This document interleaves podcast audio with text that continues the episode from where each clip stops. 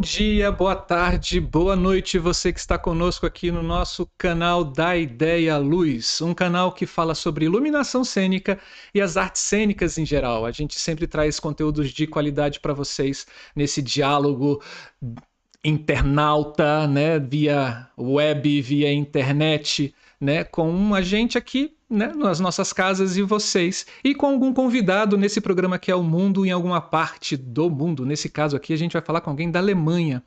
Eu sou Marcelo Augusto, falo aqui de Brasília, e hoje a gente tem a nossa parceirona, professora, iluminadora, pesquisadora, maravilhosa Nádia Luciane com seu laboratório Labic. Oi, Nádia, tudo bom? Oi, Marcelo, tudo jóia? É um prazer participar desse projeto maravilhoso de vocês. Não, o pro, o pro, gente, pra vocês terem uma ideia, o, o mundo é da Nádia, entendeu? o mundo é da Nádia. Então, todos os programas do mundo, a gente tem parceria aqui com o LABIC, que é o Laboratório de Iluminação da, da Unespar, né? É, e aí, que é da, da Nádia, né? E ela vai estar sempre fazendo essas mediações entre a gente e esse convidado fora das terrinhas tupiniquins aqui do Brasil. Você que não conhece o Da Ideia Luz, esse é um canal que você pode encontrar várias vários vídeos sobre vários temas falando sobre iluminação cênica. A gente tem esse que é o mundo, né, onde a gente traz um convidado ou uma convidada de fora do país para a gente entender como é o processo de iluminação, o trabalho ou a pesquisa de iluminação fora do Brasil, naquele país. A gente tem também o nosso carro-chefe, que é a criação, onde a gente traz um, um iluminador ou iluminadora para falar de um processo de criação dele sobre um espetáculo. Temos também pessoas falando sobre livros, pessoas falando sobre laboratórios de iluminação cênica dentro das universidades públicas. Temos pesquisadores falando sobre suas pesquisas sobre a, a iluminação cênica. Temos tecnologia, onde a gente traz é, empresas para falar sobre produtos e prestações de serviços também dentro da área. Temos o debate, onde a gente escolhe um tema maravilhoso e muito importante sobre, dentro das artes cênicas e a gente traz vários debatedores de várias áreas do conhecimento para que a gente possa, numa aglomeração virtual, né, debater sobre esse tema, botando os profissionais da área técnica em evidência também. Sim, a gente também estuda, não é somente ator e diretor, a gente também estuda e a gente sabe muito sobre as artes aqui dentro do nosso país. Tem da ideia laboratório? Tem um laboratório, que eu já falei, que a gente conversa sobre ah. os laboratórios dentro das universidades. A gente vai descobrir, fazer meio que um censo, né, assim, sobre os laboratórios que existem, como é que eles funcionam e quem sabe, né, incentivar outros laboratórios a surgirem nessas universidades públicas, né, e nas particulares, né, nesse país, dentro de iluminação e cenografia. E é isso. Esse é o nosso programa, né? É, seja muito bem-vindo, seja muito bem-vinda. Você que ainda não se inscreveu no canal, por favor, dê aquela forcinha. Aperte aí, ó, na parte direita aí embaixo, tem o nosso símbolo do Da Ideia Luz. É só você passar o dedo ou o mouse em cima dele, aí vai abrir um banner escrito subscrever. Aí você clica e aí você já faz parte da nossa comunidade do Da Ideia Luz, que já tem mais de 1.300 pessoas nesse curto um ano de vida. Seja mais um deles também, seja muito bem-vindo ou bem-vinda. Se você estiver gostando do vídeo, não se esqueça de dar o like nesse vídeo, dê o joinha. E se você tiver alguém que se interesse também por essa área, divulgue o nosso canal, compartilhe esses vídeos, entre na nossa página, veja as nossas playlists, está tudo lá, arrumadinho, bonitinho, bem separado para você, né? Que quiser pesquisar, que quiser conhecer um pouco dessa, dessa área encantadora que não falta energia e luz. Mas, se você quiser contribuir mais ainda com o nosso canal, Aqui do lado tem um QR Code com o nosso Pix. É só você abrir o aplicativo do seu banco, aproximar a sua câmerazinha aí do Pix e você pode fazer qualquer contribuição. Esse canal é, não tem nenhum tipo de incentivo, a gente faz com a cara e coragem e com o carinho e amor dos nossos convidados e dos nossos parceiros, né? Então, qualquer dinheiro que entra, a gente reverte para a divulgação do canal. A nossa ideia é que esse conteúdo chegue aos quatro cantos desse país para que uma pessoa com um celular na mão e um acesso à internet possa ter é, acesso a esse conteúdo de qualidade que a gente põe aqui dentro. Mas se você quiser interagir, mais ainda, né, contribuir interagindo, a gente tem o nosso super chat e o nosso stick. O super chat ele funciona quando você pega aí no chat que você está agora, você escreve nesse chat, do lado tem um cifrão e aí você pode impulsionar seu comentário ou sua pergunta. Esse dinheiro também é revertido para dentro do canal. Você pode escolher aí de um real a não sei quantos, mas a última vez que eu vi estava 500. Um real para a gente já faz toda a diferença. Então é só você contribuir. Mas se você quiser contribuir deixando uma coisa mais, mais interativa e mais animada, o stick são alguns emojizinhos né, animados que você pode também selecionar, escolher um e me enviar para gente. É isso. Uh, estamos abertos a qualquer tipo de contribuição. Acho que eu já falei demais, né, Nádia?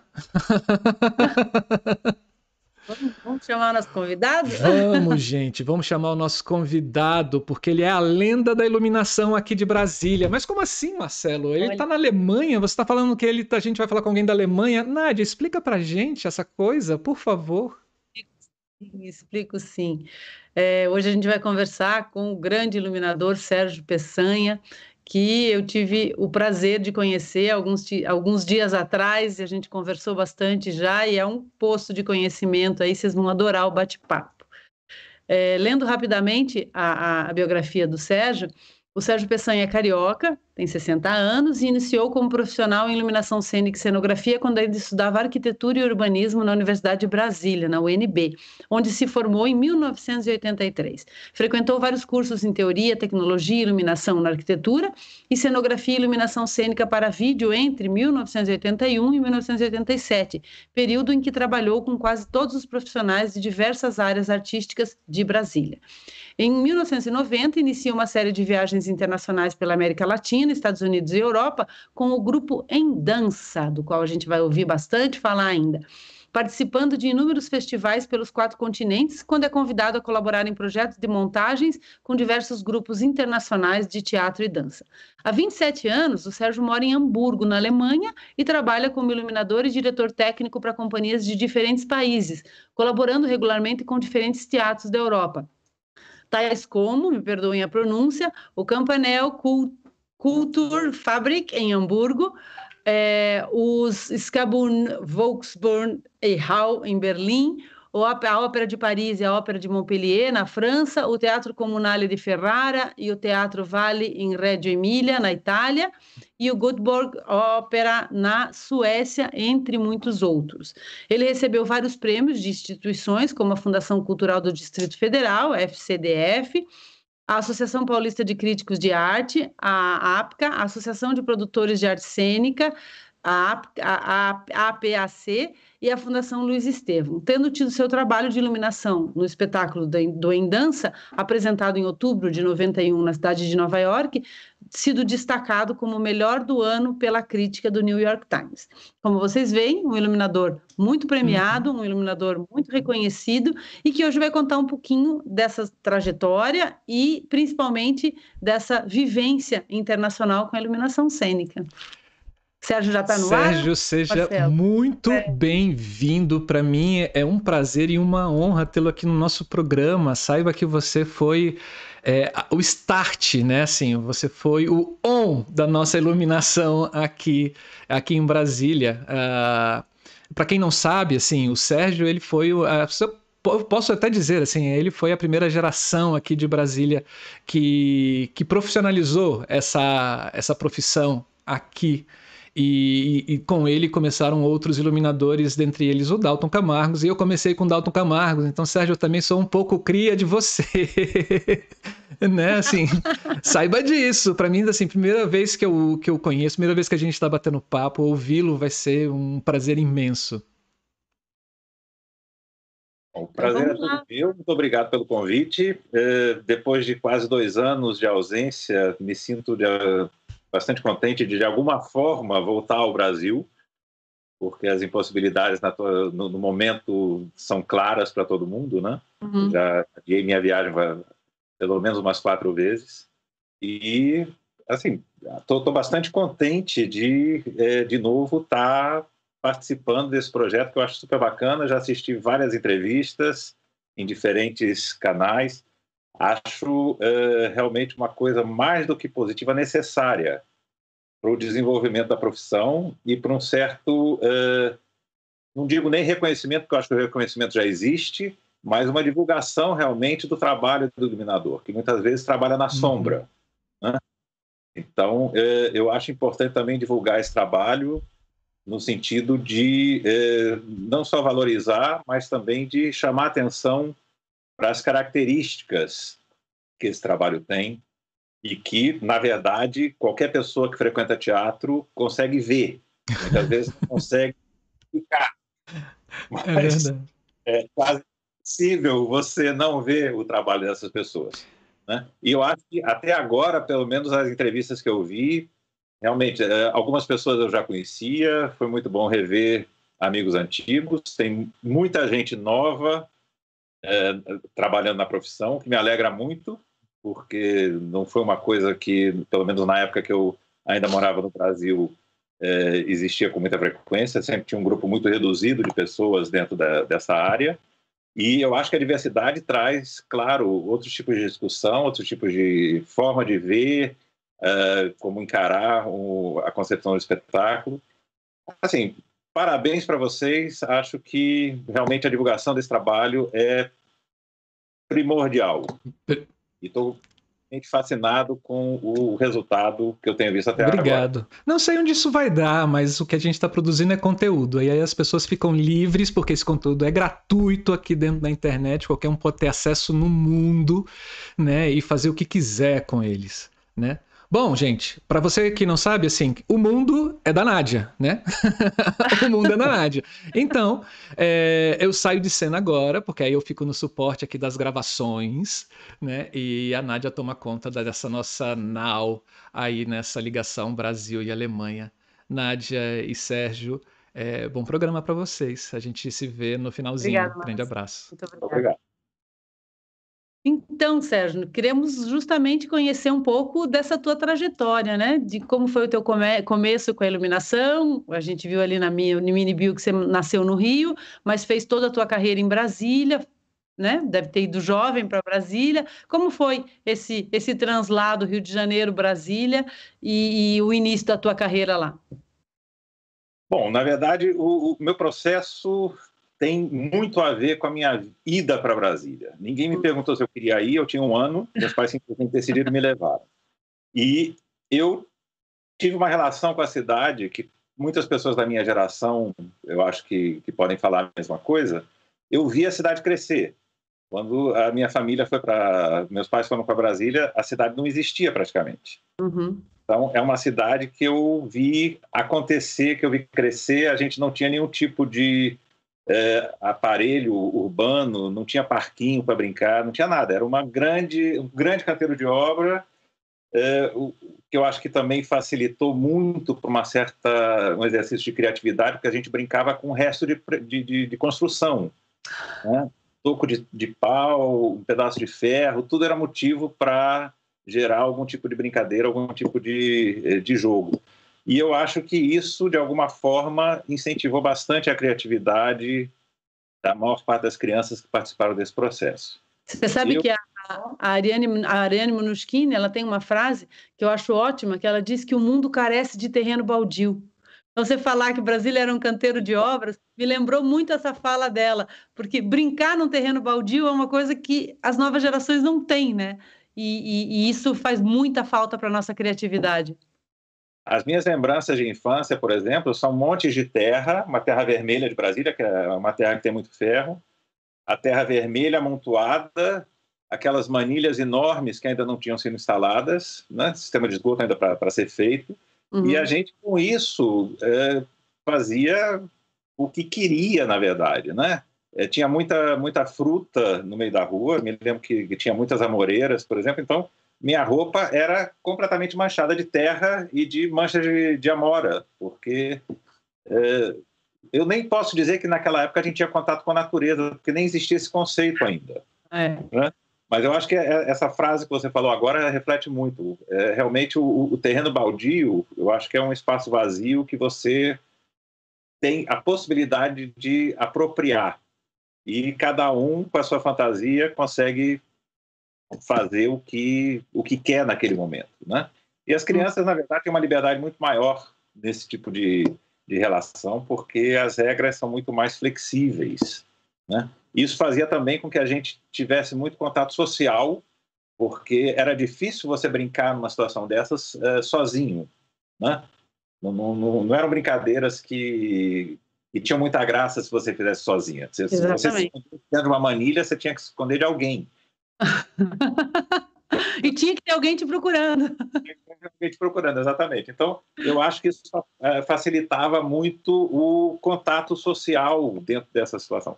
Eu sempre costumo brincar com os meus filhos dizendo que eu, é, eu era, na verdade, um menino de rua, porque eu é, tive muita, muitos períodos da minha infância que eu me lembre, eu passava debaixo do bloco, como a gente dizia, né?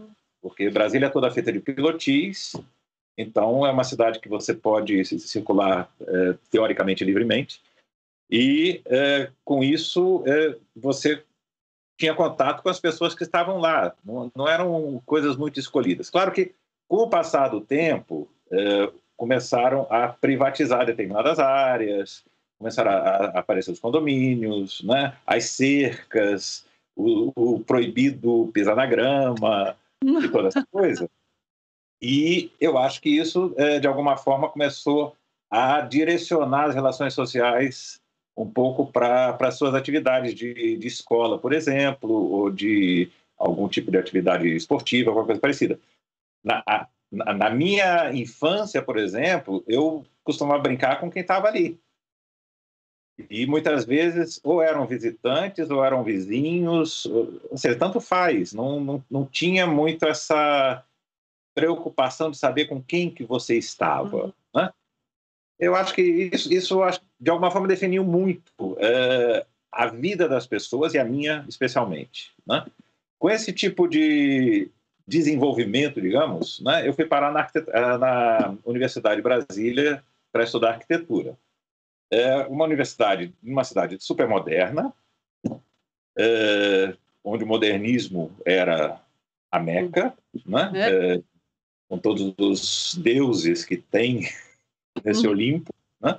E eu tinha uma relação muito conflituosa com isso, porque eu me lembro, por exemplo, na minha infância, eu é, morava em alguns apartamentos que foram até projetados por alguns arquitetos de renome, digamos, uhum em que eu me lembro quando chovia, eu ficava de pé molhado, porque a chuva entrava, porque tinha aquelas paredes vazadas de combogó, e uhum. não podia mexer, porque a fachada tinha que ser linda.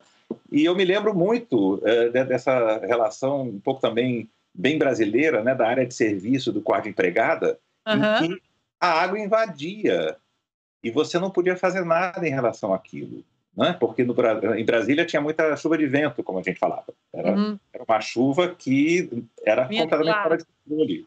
Né? Uhum. Não tinha muitas enchentes na época, mas o vento levava a chuva para onde ele queria.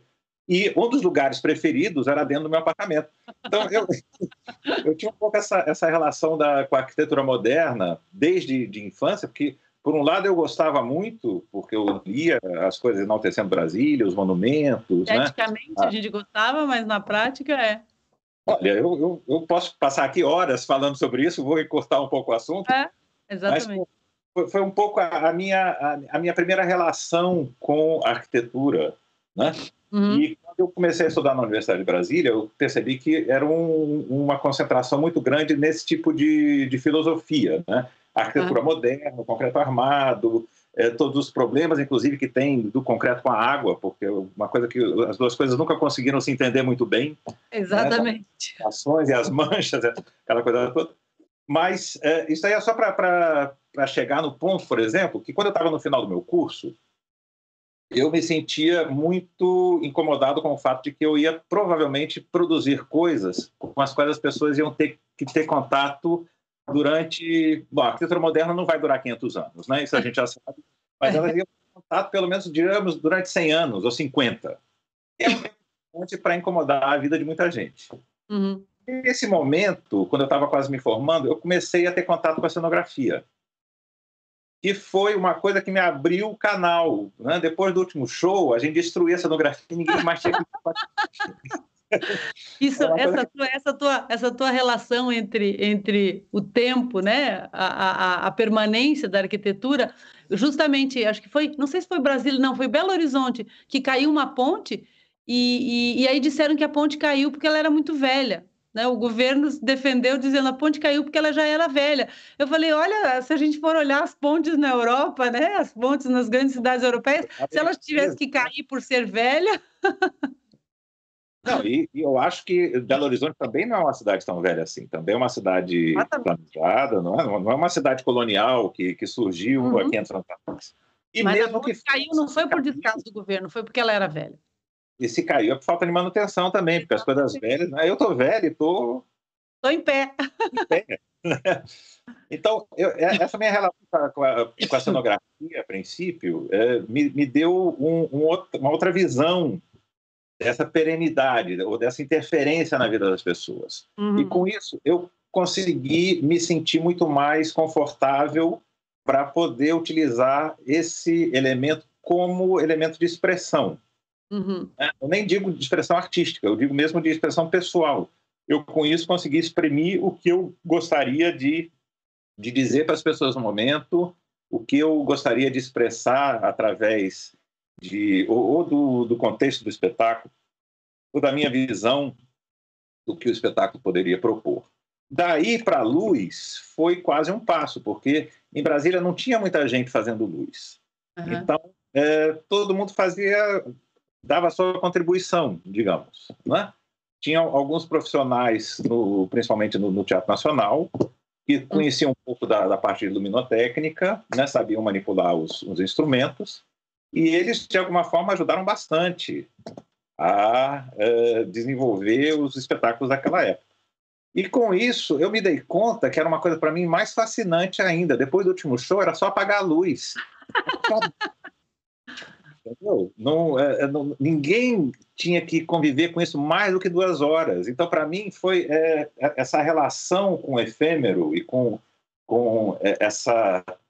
O que você leva para casa, na verdade, é uma, é uma memória emocional. Uhum. Essa, essa desmaterialização, para mim, como arquiteto, inclusive, foi o que mais me fascinou. Então, a minha entrada na, na luz foi muito por esse lado. Né? Eu não sei se isso também tira um pouco do romantismo, né? porque tem muita gente que diz, ah, porque era, era uma é, inspiração, ou. É, não sei, para mim foi uma coisa muito pessoal. Uhum. Né? Eu não queria me sentir responsável por destruir a vida das pessoas. Então, foi, foi, foi libertador. Perceber que você estaria na vida delas por um curto espaço de tempo foi libertador. Isso confortável. Né? Uhum. Eu acho que eu, eu posso ter contribuído para muita gente, por exemplo, num, num momento muito específico. Eu não nego a importância, de jeito nenhum, pelo contrário, mas é, não, não me sinto incomodado com essa perenidade. Assim, né? Se você não gostou, você simplesmente esquece, apaga e acabou. Né? E com isso, eu não posso negar. Isso, que... Não me culpe, né? Não, eu, não tenho, eu não tenho medo da, da, de, de, ser culpabilizado. É, é, essa uhum. é a questão. O que eu não queria é que outras pessoas ficassem com o pé molhado. Entendi. Entendeu? Eu acho que, para mim, essa, essa, minha relação a, é, de criança com, com a arquitetura, principalmente com a arquitetura moderna em Brasília, é, eu é, não consigo desve, é, desvencilhar desse processo. Esquecer do pé molhado. Pois é, porque é, era, era, uma, era um, um tour de force quando, quando chovia, é, né? Porque, eu, tenho, é... eu tenho uma relação, eu tenho uma relação é, problemática com a, com a arquitetura moderna por causa do prédio onde eu fiz faculdade. O, o, o edifício, que é, é o edifício Dom Pedro II da Universidade Federal do Paraná, onde ficava o curso de design, eu tenho formação em design, foi um edifício que foi construído, ele foi projetado para ser construído em Recife. E aí eles pegaram o projeto e aproveitaram aqui em Curitiba. Então a gente congelava, simplesmente não entrava sol naquele prédio de jeito nenhum, por lugar nenhum. Então a gente congelava em Curitiba num prédio projetado para ser construído em Recife. Maravilha, né? É. eu, eu não quero com isso deixar nenhuma crítica aos meus colegas arquitetos. Eu admiro muitos deles eu acho que eu não seria um arquiteto que ia ter tranquilidade com a minha atividade, nesse uhum. sentido. Né? Eu, inclusive, teve uma época depois que eu me formei que eu cheguei a trabalhar em algumas é, companhias de construção, onde eu comecei a descobrir que é, empreiteiras, na verdade, esquentam dinheiro para campanha política, que sustentam candidatos que nem sempre são a minha opção. É, comecei a perceber, por exemplo, que todo o sistema de financiamento do BNH não era a maravilha que eu pensava, e por aí vai. Né? A gente não precisa entrar nesses detalhes, mas não, são conhecidos. Vamos né? falar de luz. bastante decepcionado com a minha experiência na arquitetura. Acho que algumas pessoas conseguem é, superar esse tipo de coisa, mas a minha entrada na luz, na verdade, foi muito por aí. Né? Eu já trabalhava com luminotécnica, já, eh, eu tinha feito alguns, alguns cursos e alguns projetos de iluminação de monumentos, iluminação de edifícios públicos, shopping center, essas coisas. Acho muito interessante a forma como você consegue manipular o comportamento das pessoas através disso. Uhum. Né? É, como é que você consegue fazer com que uma pessoa passe oito horas dentro de um shopping? Né? É isso, isso é. Todo mundo acha que as pessoas têm vontade. Não é. Existem várias coisas que estão ali para desviar sua atenção. Não existe nenhum relógio visível. Você uhum. perde a noção do tempo. Você é, tem uma, uma relação de labirintos. E eu acho que a arquitetura ela tem esse poder de, de poder de alguma forma estimular ou eu diria controlar o seu comportamento. Uhum. Né? E pode ser para o bem, pode ser para o mal, aí como tudo na vida. Né? Como eu estou muito contente com a, com a minha opção de ter é, me afastado um pouco disso. Adoro ainda tudo que tem a ver com isso e eu acho que o meu trabalho como iluminador também usa muitos conceitos de construção de espaço, uhum. né? é, é, tudo que eu é, de alguma forma desenvolvi no meu no meu período da universidade, eu acho que eu uso bastante no teatro. Claro. E eu acho isso define também muito uma linha de trabalho. Né? Eu vejo pessoas, por exemplo, que chegam das artes plásticas, outros que chegam da arquitetura, outros que chegam da técnica. Né? Uhum. Né? E eu percebo que as pessoas têm uma visão diferente, elas têm um, um enfoque diferente uhum. em relação à forma como elas vão desenvolver um projeto ou é, tratar um espetáculo. E eu acho que isso é enriquecedor. Né? Uhum. Não estou aqui colocando nenhum sentido de valor, estou falando da minha uhum. trajetória sem querer colocar uh, nenhum tipo de uh, coisa positiva, ideia positiva ou negativa em relação a isso. Hum, claro. É, eu, eu, eu, de uma certa forma, toda a minha trajetória, principalmente como pesquisadora, eu defendo muito a formação é, é, dos, do, dos artistas da cena, né? no caso, dos artistas criadores de cenário, iluminação, figurino, e eu falo muito da formação em design, que é muito parecida com a formação em arquitetura.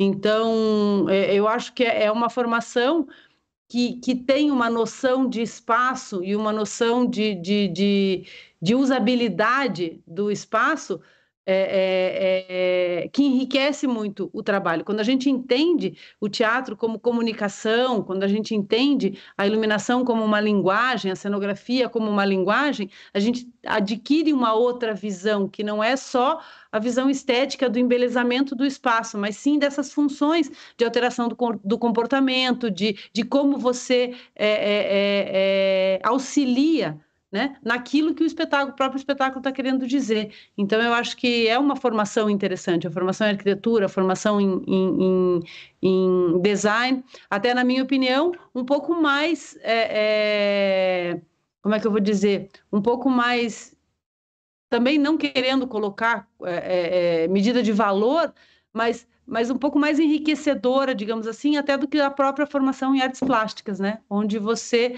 tem um enfoque muito forte só no, no aspecto estético e não no aspecto informacional. Para mim é muito difícil falar sobre isso porque eu só tenho formação de arquiteto, não tenho nenhum outro tipo de formação que eu possa comparar. Uhum. O que eu, por exemplo, é que por um lado, eu me ressinto muito de não ter tido uma informação é, técnica, ou seja, no Brasil, na, na, quando, eu, quando eu comecei, não, não existia nenhum tipo de curso, nenhum tipo de bibliografia, nada que pudesse te é, indicar algum caminho a seguir. Né? Uhum. Então, tudo é, um dia depois do outro. Você ia, experimentava coisas, algumas coisas funcionavam, outras coisas não funcionavam, e com isso você ia montando seu repertório. Uhum. Claro, o fato de você ter uma formação acadêmica já te dá algum tipo de informação metodológica para você organizar esse material e organizar, digamos, o seu arquivo de uma forma que você possa achar as informações quando você precisa. O que eu me acho, por exemplo, que naquela época, né, eu tinha uma ideia, eu corria atrás para executar, não me interessava o que ia me custar. Claro que a gente não tinha dinheiro, estou falando de trabalho mesmo, né? É. Então, eu acho que tinha uma relação de criatividade empírica que me movia de uma forma muito visível. Uhum. Hoje, 40 anos depois, digamos com a, com a experiência que eu tenho, eu já consigo avaliar quanto vai custar, quanto de mão de obra eu vou precisar, quantas horas de trabalho. Aí eu deixo de lado, porque é, eu acho que não vai valer a pena ou eu não vou conseguir chegar no final eu me ressinto um pouco dessa. Uh, eu sinto falta dessa espontaneidade que eu tinha naquela época. Ousadia, né? Ousadia e falta de informação. Eu acho que a falta de informação me servia exatamente para eu procurar soluções. Claro que eu descobri a roda de vez em quando, de novo, né? E é. era uma coisa que podia estar lá há pelo menos 500 anos, mas eu acho que é, hoje, com toda essa avaliação e que você faz quando você está desenvolvendo um projeto, né? Você sabe o tempo que você tem, você sabe como calcular. Isso, de alguma forma, me deixa um pouco mais tolhido na minha criatividade, se é que eu posso chamar assim, uhum. e eu começo a descartar de antemão determinadas soluções, porque eu sei que ou não vão funcionar, ou não vai dar tempo de, de, de executar, ou o, o, precisa de mais tempo de ensaio com os atores, que eu não vou ter, né? Você sabe que em alguns teatros, por exemplo, você só trabalha com dummies, você não trabalha com, com os atores. Né? Uhum. Eles chegam lá e fazem, você tem que correr atrás, que nem uma barata tonta para é, conseguir colocar as coisas no lugar certo. Não existe a possibilidade, por exemplo, numa ópera, de você trabalhar com solistas uhum. né? É, e marcar um lugar específico. Então, tudo isso eu acho que, para mim, eu, eu acho que tem uma certa limitação que também uhum. não é nem positiva nem negativa, né? É só é. uma comparação, porque eu acho que há 40 anos atrás eu tinha muito mais liberdade, né? Eu fazia meus aparelhinhos lá com lata de leitinho, colocava uma lâmpada dentro, né? Sempre tinha uma, é. uma forma de você... E coisas que você hoje, com a experiência, acha que não vai dar certo, que não vai conseguir fazer, e que eventualmente, se você tentasse, com o afinco da juventude, você talvez conseguisse. Sem dúvida, né? Só que você tem outros parâmetros que te, é. que te guiam. Né? E, e, tem uma coisa um pouco da, da, da profissionalidade. É. A palavra me parece é. um pouco estranha, mas... É, mas o amadorismo, ele, ele também nos permite coisas que, que o profissional não permite, né? Olha, eu vou te contar uma história que eu acho engraçada. Eu tive uma vez num teatro em Bremen e eh, tinha um bonequinho no palco, mais ou menos desse tamanho, assim. Era uma coisa de 20 centímetros, mais ou menos. Uhum. E era um palco enorme. E eu trabalhei com pin spot, com PA 36, uhum. é, diferentes é, direções e diferentes distâncias para dar diferentes sombreamentos nesse bonequinho. E, e, e o PA 36 tem essa coisa que eu, eu gosto muito. Ele, ele é um né? Ele, ele é um. Você não controle nenhum do que ele faz. Cada lâmpada é diferente, o tamanho é diferente, é, é tudo formato. diferente. Pois é, você, você não tem como controlar aquilo, né? Não. Só é pequeno, mas ele pode ser um pequeno mais difuso, pode ser um pequeno mais concentrado. E eu, na verdade, gostava muito desse resultado, porque era um bonequinho lá e essa coisa em volta que ninguém sabia exatamente o que, que era. E quando eu cheguei no teatro, eu sugeri uh, usar esse tipo de coisa. E o, o chefe de luz lá falou que era um teatro profissional, que eles trabalhavam com equipamento profissional, e que ele não achava que um PA-36 era um, um, equipamento profissional. Eu disse, olha, então vamos fazer o seguinte, eu vou tomar um café ali, eu quero fazer isso, isso, isso. Quando eu voltar, você pode me fazer alguma sugestão. A minha sugestão é usar PA-36. Mas se você acha que não é profissional, você pode sugerir qualquer coisa. Expliquei para ele o que eu queria. Eu saí, tomei um café, até demorei um pouquinho mais, quando eu voltei mais ou menos uma hora depois, ele assim, é, usa o PA36. Porque, na verdade, conseguiu... Nenhum outro equipamento profissional ia te dar aquele resultado. Exatamente. Né? Ele, ele queria fazer com, com elipsoidais, ele queria fazer... É, usou uma série de, de recursos E eu olhava assim, não, tá, tá duro demais, não, isso está redondo ah, demais. Não, está muito regular, não tem mancha, né? O, o, o pimbim tem manchas. E no final das contas não, não, tinha outro jeito. Então, essa, essa liberdade que a gente tinha, por exemplo, né? Uhum. no Brasil, de, uh, até pela deficiência de encontrar equipamentos, de você usar qualquer coisa. Uhum. Que ilumina, tá bom. Você, você usava qualquer coisa. É. e funcionava. E isso é o mais importante, uhum. eu acho. Claro. Eu também quero deixar claro que eu estou aqui falando da minha experiência, da minha opinião. Não estou querendo ditar regra para ninguém. Não, e, cada... e é isso, essa questão de parâmetro, né, Sérgio? Aqui, o, o Apar 36, né, que a gente chama de Pimbim, ele é altamente profissional. para mim também. Se você tem Apar 36 no teatro, já é um super top nível. Eu uso com muita frequência e, e tenho usado durante anos, né? Com, com Endança, por exemplo, na, na época que eu trabalhava com eles, no, no, final dos anos 80, a gente usava isso demais. É. Era relativamente barato, mas nem tão barato assim. Não, claro, é uma lâmpada para, afinal de contas. Mas era um equipamento que dava um bom resultado. Uhum. Né? Então, eu, eu, concordo com você, já era uma coisa bastante profissional. Eu fiquei tocado, porque tem um diretor de, de, de, luz que diz que isso daí não é uma coisa tão profissional que a gente deveria. Ok, eu não vou discutir. Mas o resultado é, é, isso. Né? Isso me lembra o, o Beto Bruel, quando chegou na Alemanha, que ele chegou num teatro e perguntaram que equipamento ele queria. E ele pediu ele precisou dar o ETC. Eles olharam para ele assim: ETC, por que, que você quer essa droga? Era o que a gente tinha de melhor aqui no Brasil. Ah, mas era o top de linha. Você tem equipamento ETC, é o top de linha.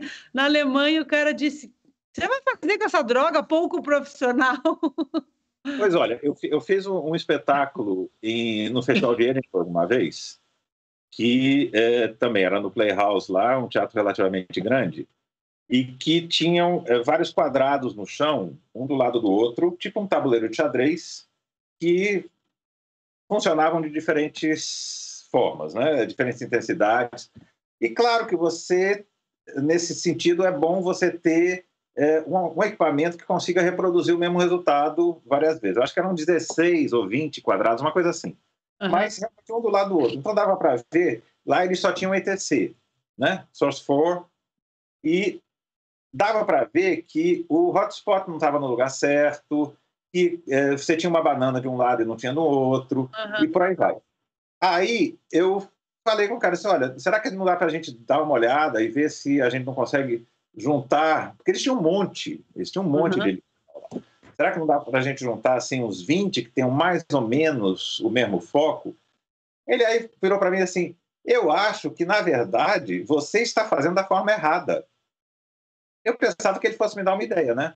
Ele uhum. achava que eu tinha que fazer uma geral.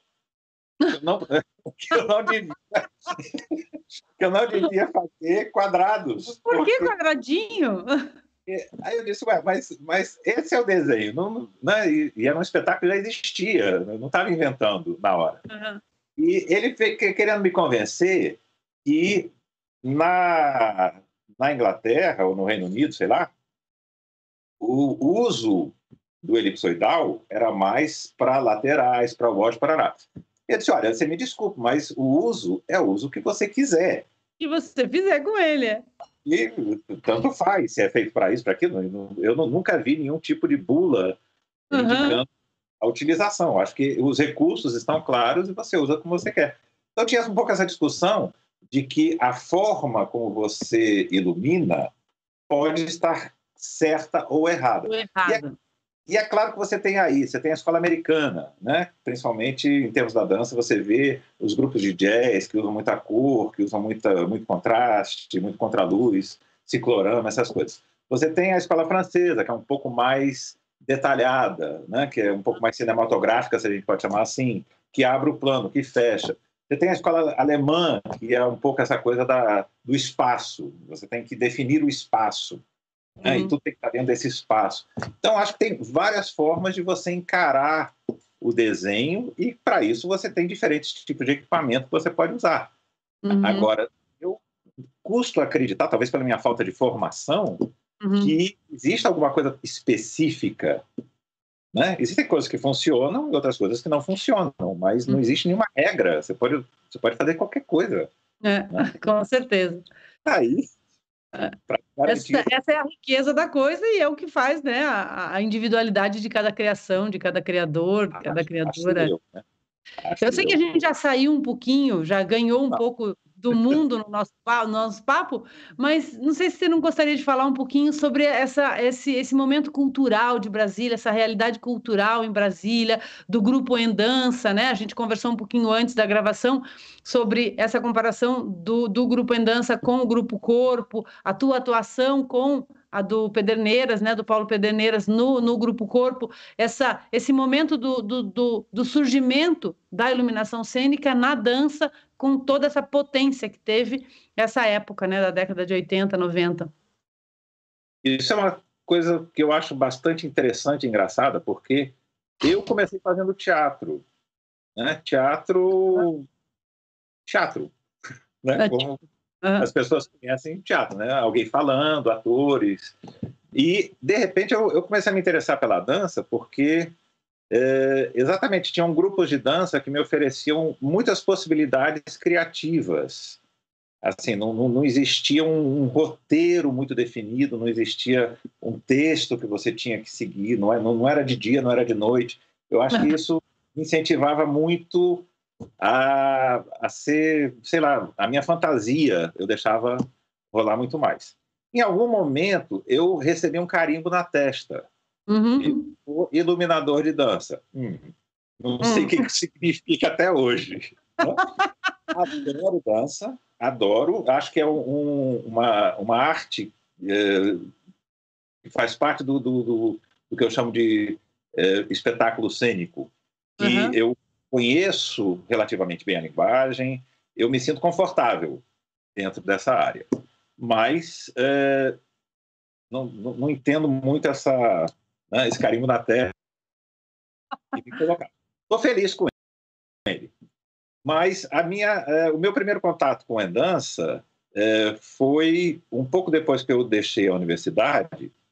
Eu já tinha trabalhado com Eliana Carneiro e Amara Baioc, que eram duas coreógrafas e dançarinas que, faziam mais uma linha é, performática, mais é, hum. butu. Foi na época que o Kazuo chegou no Brasil também, que elas tiveram hum. bastante contato com ele. Uhum. E o Endança fazia uma dança um pouco mais contemporânea, né? que não era tão... É, na época, não existia muita dança considerada uhum. no Brasil. Era o balé né? Estou falando da, da, da, cultura oficial, né? E o, o Endança, como grupo independente ligado à universidade, tinha muitos contatos com vários grupos independentes de outros lugares. Era o Coringa, por exemplo, no Rio. Né? Uhum. Saíram vários coreógrafos e várias pessoas que hoje em dia, inclusive, estão bastante ativas. É, tinha uma a dança, a oficina de dança da Bahia também, onde reunia é, com muita frequência quase todos os profissionais de dança e você tinha lá é, Ana Mondini e uhum. Pouca, e sei, Carlos Afonso, sei lá. Era um, era um, era um monte de gente uhum. e era um circuito um pouco reduzido ao mesmo tempo. Né? Todo mundo uhum. se conhecia, todo mundo. E ninguém tinha muito, é, muita projeção, digamos. Né? Uhum. O corpo, na verdade, foi, eu acho que o primeiro grupo que teve uma estrutura mais é, você pode chamar de profissional, né? eles tinham série, eles tinham apoio do Estado, eles tinham é, patrocínio do, é, de empresas privadas, e eu acho que com isso eles, claro que imprimiram uma marca de, de qualidade no trabalho. Né? Eles já tinham uma qualidade bastante grande em termos artísticos e conseguiram é, firmar um, um, um padrão de qualidade técnico também o uhum. trabalho, coisa que não era muito comum de você ver. Né? Claro que é, é, difícil a gente falar assim, parece que a gente sempre está esquecendo alguma coisa. Também tinha um estágio, que era um, um grupo de São Paulo, que também tinha é, bastante projeção. Na verdade, eram poucos os grupos que tinham esse tipo de aposta no Brasil naquela época, e eu estou falando isso nos anos 80, era um pouco é, vamos fazer porque a gente gosta, né? Uhum. E o Endança, ele surgiu também um pouco daí. Eu trabalhei com quase todo mundo em Brasília naquela época. Uhum. Né? Era meio arroz de festa. Eu ia para tudo quanto era lugar. Eu me relacionava bem com quase todos os diretores, quase todos uhum. os coreógrafos. Eu não tinha muita é, muito preconceito, por exemplo, né? De eu fazia Chekhov da mesma forma como eu fazia teatro contemporâneo, da mesma forma que eu, eu, eu fazia quebra-nozes no final do ano, quando a Botafogo com Burrones. Eu, eu gostava, né? não, não é que eu tivesse uma opção mais por esse, por aquilo, mas eu gostava né? Uhum. de estar envolvido com, com, vários, com vários elementos. E com a dança foi uma coisa muito é, relativamente rápida, porque era um grupo, eram poucas pessoas, na verdade, eram cinco, seis pessoas, uhum. e que tinham nenhum suporte técnico, apesar de que tinham muita uh, criatividade nesse sentido. Uhum. E eu e oferecia, eu fazia não só iluminação, mas fiz algumas cenografias para eles também, e uhum. fazia técnica. Foi a primeira companhia que eu me dediquei também a, a fazer um, uma coordenação técnica um pouco mais abrangente, né? Uhum. De, de som, às vezes de vídeo, né? Com isso também me deu uma certa é, facilidade, assim, de me relacionar com outras áreas que não eram só ligadas à iluminação. E com ele, eh, a gente, eh, nos anos 90, quando começou, né? Aí vamos ter que falar de novo aí no, no plano Collor, nessa, nesse problema todo, eh, a gente teve um convite para sair do Brasil. O Endança, nessa época, foi convidado para uma turnê, em princípio, para a Cidade do México, de lá surgiu a possibilidade de ir para Nova York e para Washington. Na verdade, a gente foi para Washington, depois foi, foi, foi para Nova York. E foi é, no início dos anos 90 que tinha um contexto bastante estranho no Brasil também. Né? Foi na época do Plano Collor, que todo mundo estava desempregado, todos os é, sistemas de, de cultura estavam sendo destruídos. E, na verdade, a gente não tinha o que fazer. Eu, quando recebi esse convite para ir para o México, eu fiquei feliz, porque eu ia ficar um mês, pelo menos, comendo todo dia, porque a gente não tinha cachê, mas eles garantiam hospedagem e alimentação. Eu disse, bom, se eu comer durante um mês, durante esse mês eu penso no que eu vou fazer depois, porque uma das coisas que, que eram a condição da gente ir para esse festival é que a gente teria que participar do festival do começo ao fim, a gente não ia só para se apresentar. Uhum. Né? Eu sei que esse festival, na verdade, mudou a minha vida, porque a gente chegou, era um, festival, era um encontro de dança contemporânea independente latino-americana, e eu descobri que existia alguma coisa além das fronteiras do Brasil, coisa que para mim era completamente desconhecido, né? Quando você tem contato, por exemplo, com dança argentina, com a dança uh, da Costa Rica, mexicana, venezuelana, e você não, naquela época a gente não tinha nenhum contato com a América Latina, nenhum. A gente achava que a América Latina era aqueles turistas que alugavam casa em Camboriú. Não, não tinha nenhum tipo de interação com nenhum país da América Latina, principalmente em termos culturais. Eu me lembro que a gente recebia muitos, uh, muitos coreógrafos, companhias de dança especificamente americanas, né, que uh, eram os highlights, na época uhum. já existia o Falcon Dance, que trazia também os, os grandes nomes da Europa, mas eu tinha um desconhecimento profundo do que acontecia na América Latina. Esse festival me abriu realmente um, um, horizonte impressionante. E quando eu percebi, principalmente, que a dança latino-americana estava conectada entre si, uhum. e nós brasileiros completamente fora desse contexto.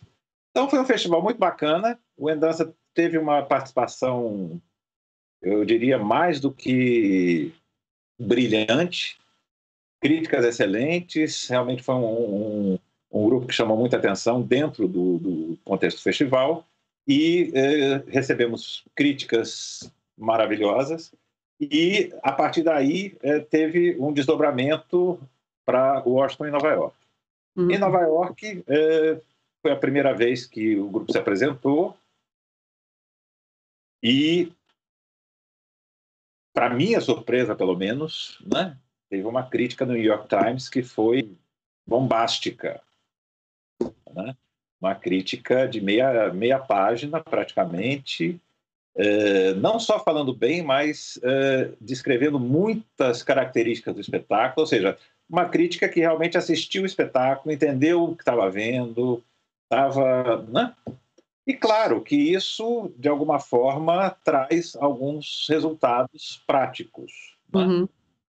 Não sei se em, é, só por causa disso, mas depois disso, quando você recebeu um patrocínio também de uma empresa privada, e era na época mesma que, que patrocinava o corpo, a gente se aproximou um pouco mais. É, eu sempre gostei muito do trabalho do corpo e sempre admirei muito o trabalho do, do Paulo Pederneira, principalmente em função da qualidade que eles imprimiam os espetáculos. Né? Não, não, eram só uhum. espetáculos muito bem feitos, mas tinha uma qualidade técnica que me deixava fascinado. E com isso a gente se aproximou um pouco e teve algum contato. Foi uma época muito positiva. Né? tinha um pouco essa, essa coisa difícil no Brasil, né? porque uhum. sabe que o plano Collor afetou o Brasil do começo ao fim. Né? Não foi só uma coisa específica em algumas áreas. E com essa, uh, com essa turnê, meio que abriu o caminho para a gente ir para outros lugares. Uhum. Em 91 e 92 nós fomos, fomos convidados para participar do Festival de Hamburgo, é, no entremeio, a gente foi convidado também para um congresso é, em Caracas, na Venezuela. Ou seja, é, começou a, surgir uma grande luz no final do túnel. Uhum. Eu estava realmente sem nenhuma perspectiva no Brasil e não estava sozinho nisso. Eu me agarrei de todas as formas que eu, que eu pude nesse processo. E foi o momento em que eu fui saído do Brasil. Uhum. Né? Não posso nem dizer que, que eu saí, mas é, eu me agarrei à primeira boia que me apareceu. Uma boia genial, maravilhosa, não, né? não vai aí nenhum tipo de, de comentário negativo, pelo contrário. Uh, no Festival de, de Hamburgo também, uh, voltei a encontrar um festival uh, direcionado mais para a América Latina. A gente voltou a encontrar várias companhias com quem é, tinha trabalhado é, ou encontrado no México. E foi um festival também que teve uma repercussão muito grande para o grupo. Uhum. Né?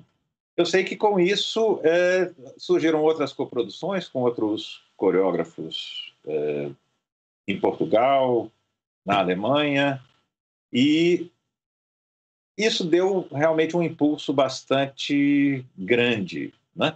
Nesse mesmo momento, eu fui convidado para trabalhar em dois projetos que teve é, uma coisa chamada Acordo de San José, que era um acordo de colaboração entre a Espanha e alguns países da América Latina para comemorar os 500 anos de invasão.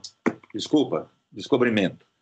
E foi em 92. E com esses grupos, eu acabei chegando em Barcelona e a gente fez, inclusive, a inauguração do, do Spy B, do Teatro das Flores, que é um, um espaço bastante tradicional em Barcelona.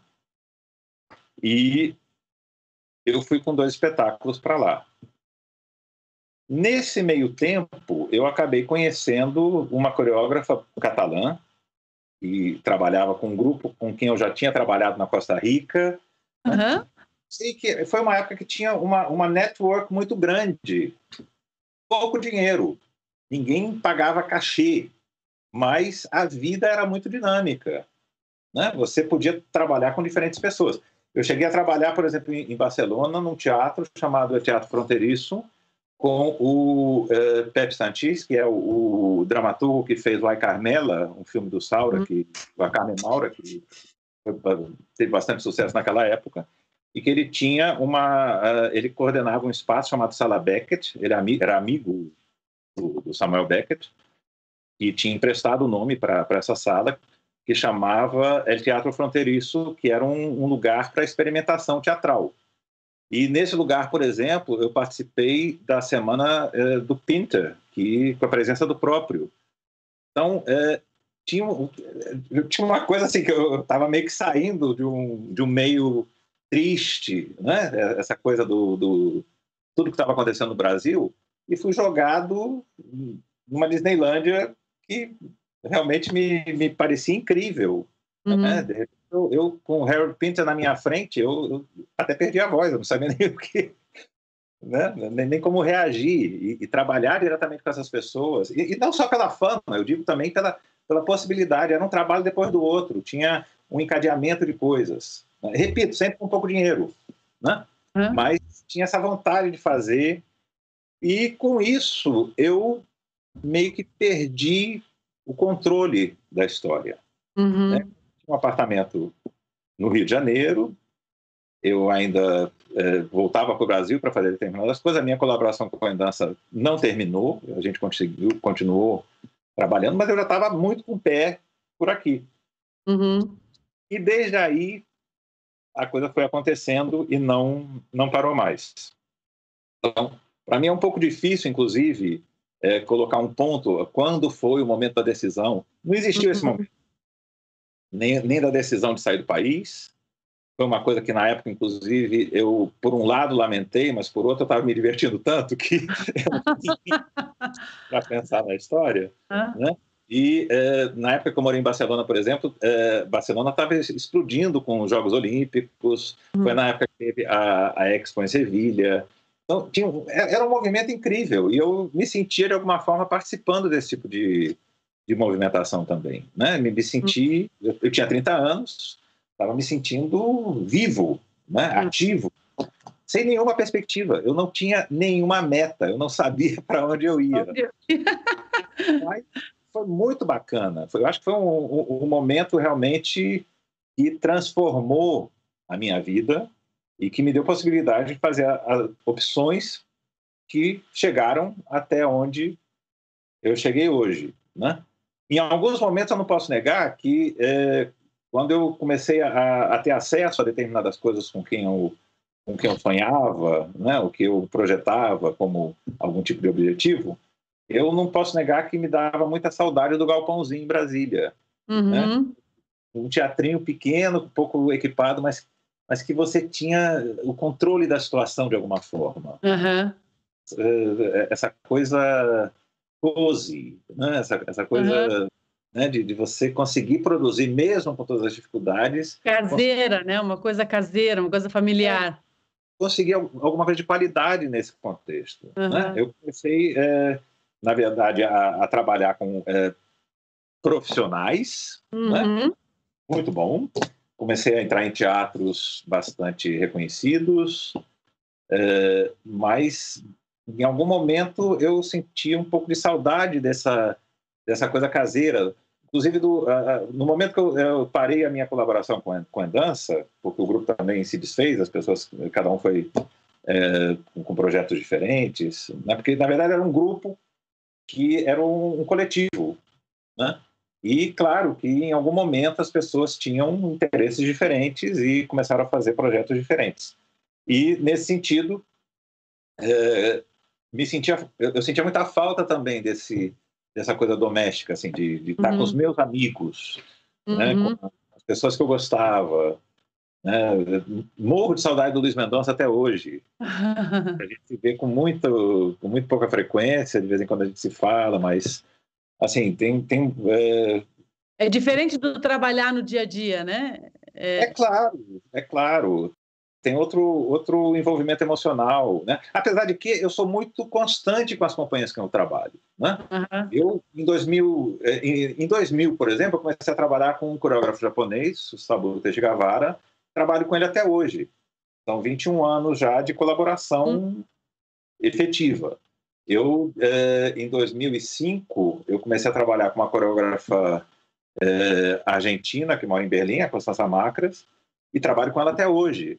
Então, uhum. eu, eu, tenho essa vontade de, de continuidade. Né? Uhum. Na, na, por exemplo, eu trabalhei com Álvaro Restrepo também durante 10 anos, mais ou menos, né? com diferentes colaborações. Hoje em dia ele tem uma escola de dança, que é um projeto social super bacana também, com quem eu também já colaborei. Então, eu, eu custo a me desligar. Eu não tenho muito uhum. essa relação de é, vou lá, faço meu trabalho, recebo meu dinheiro e vou embora para casa. Eu, uhum. eu, gosto desse tipo de desenvolvimento para as coisas boas e para as coisas ruins. Claro que de vez em quando tem alguns conflitos que isso geram também. Né? Uhum.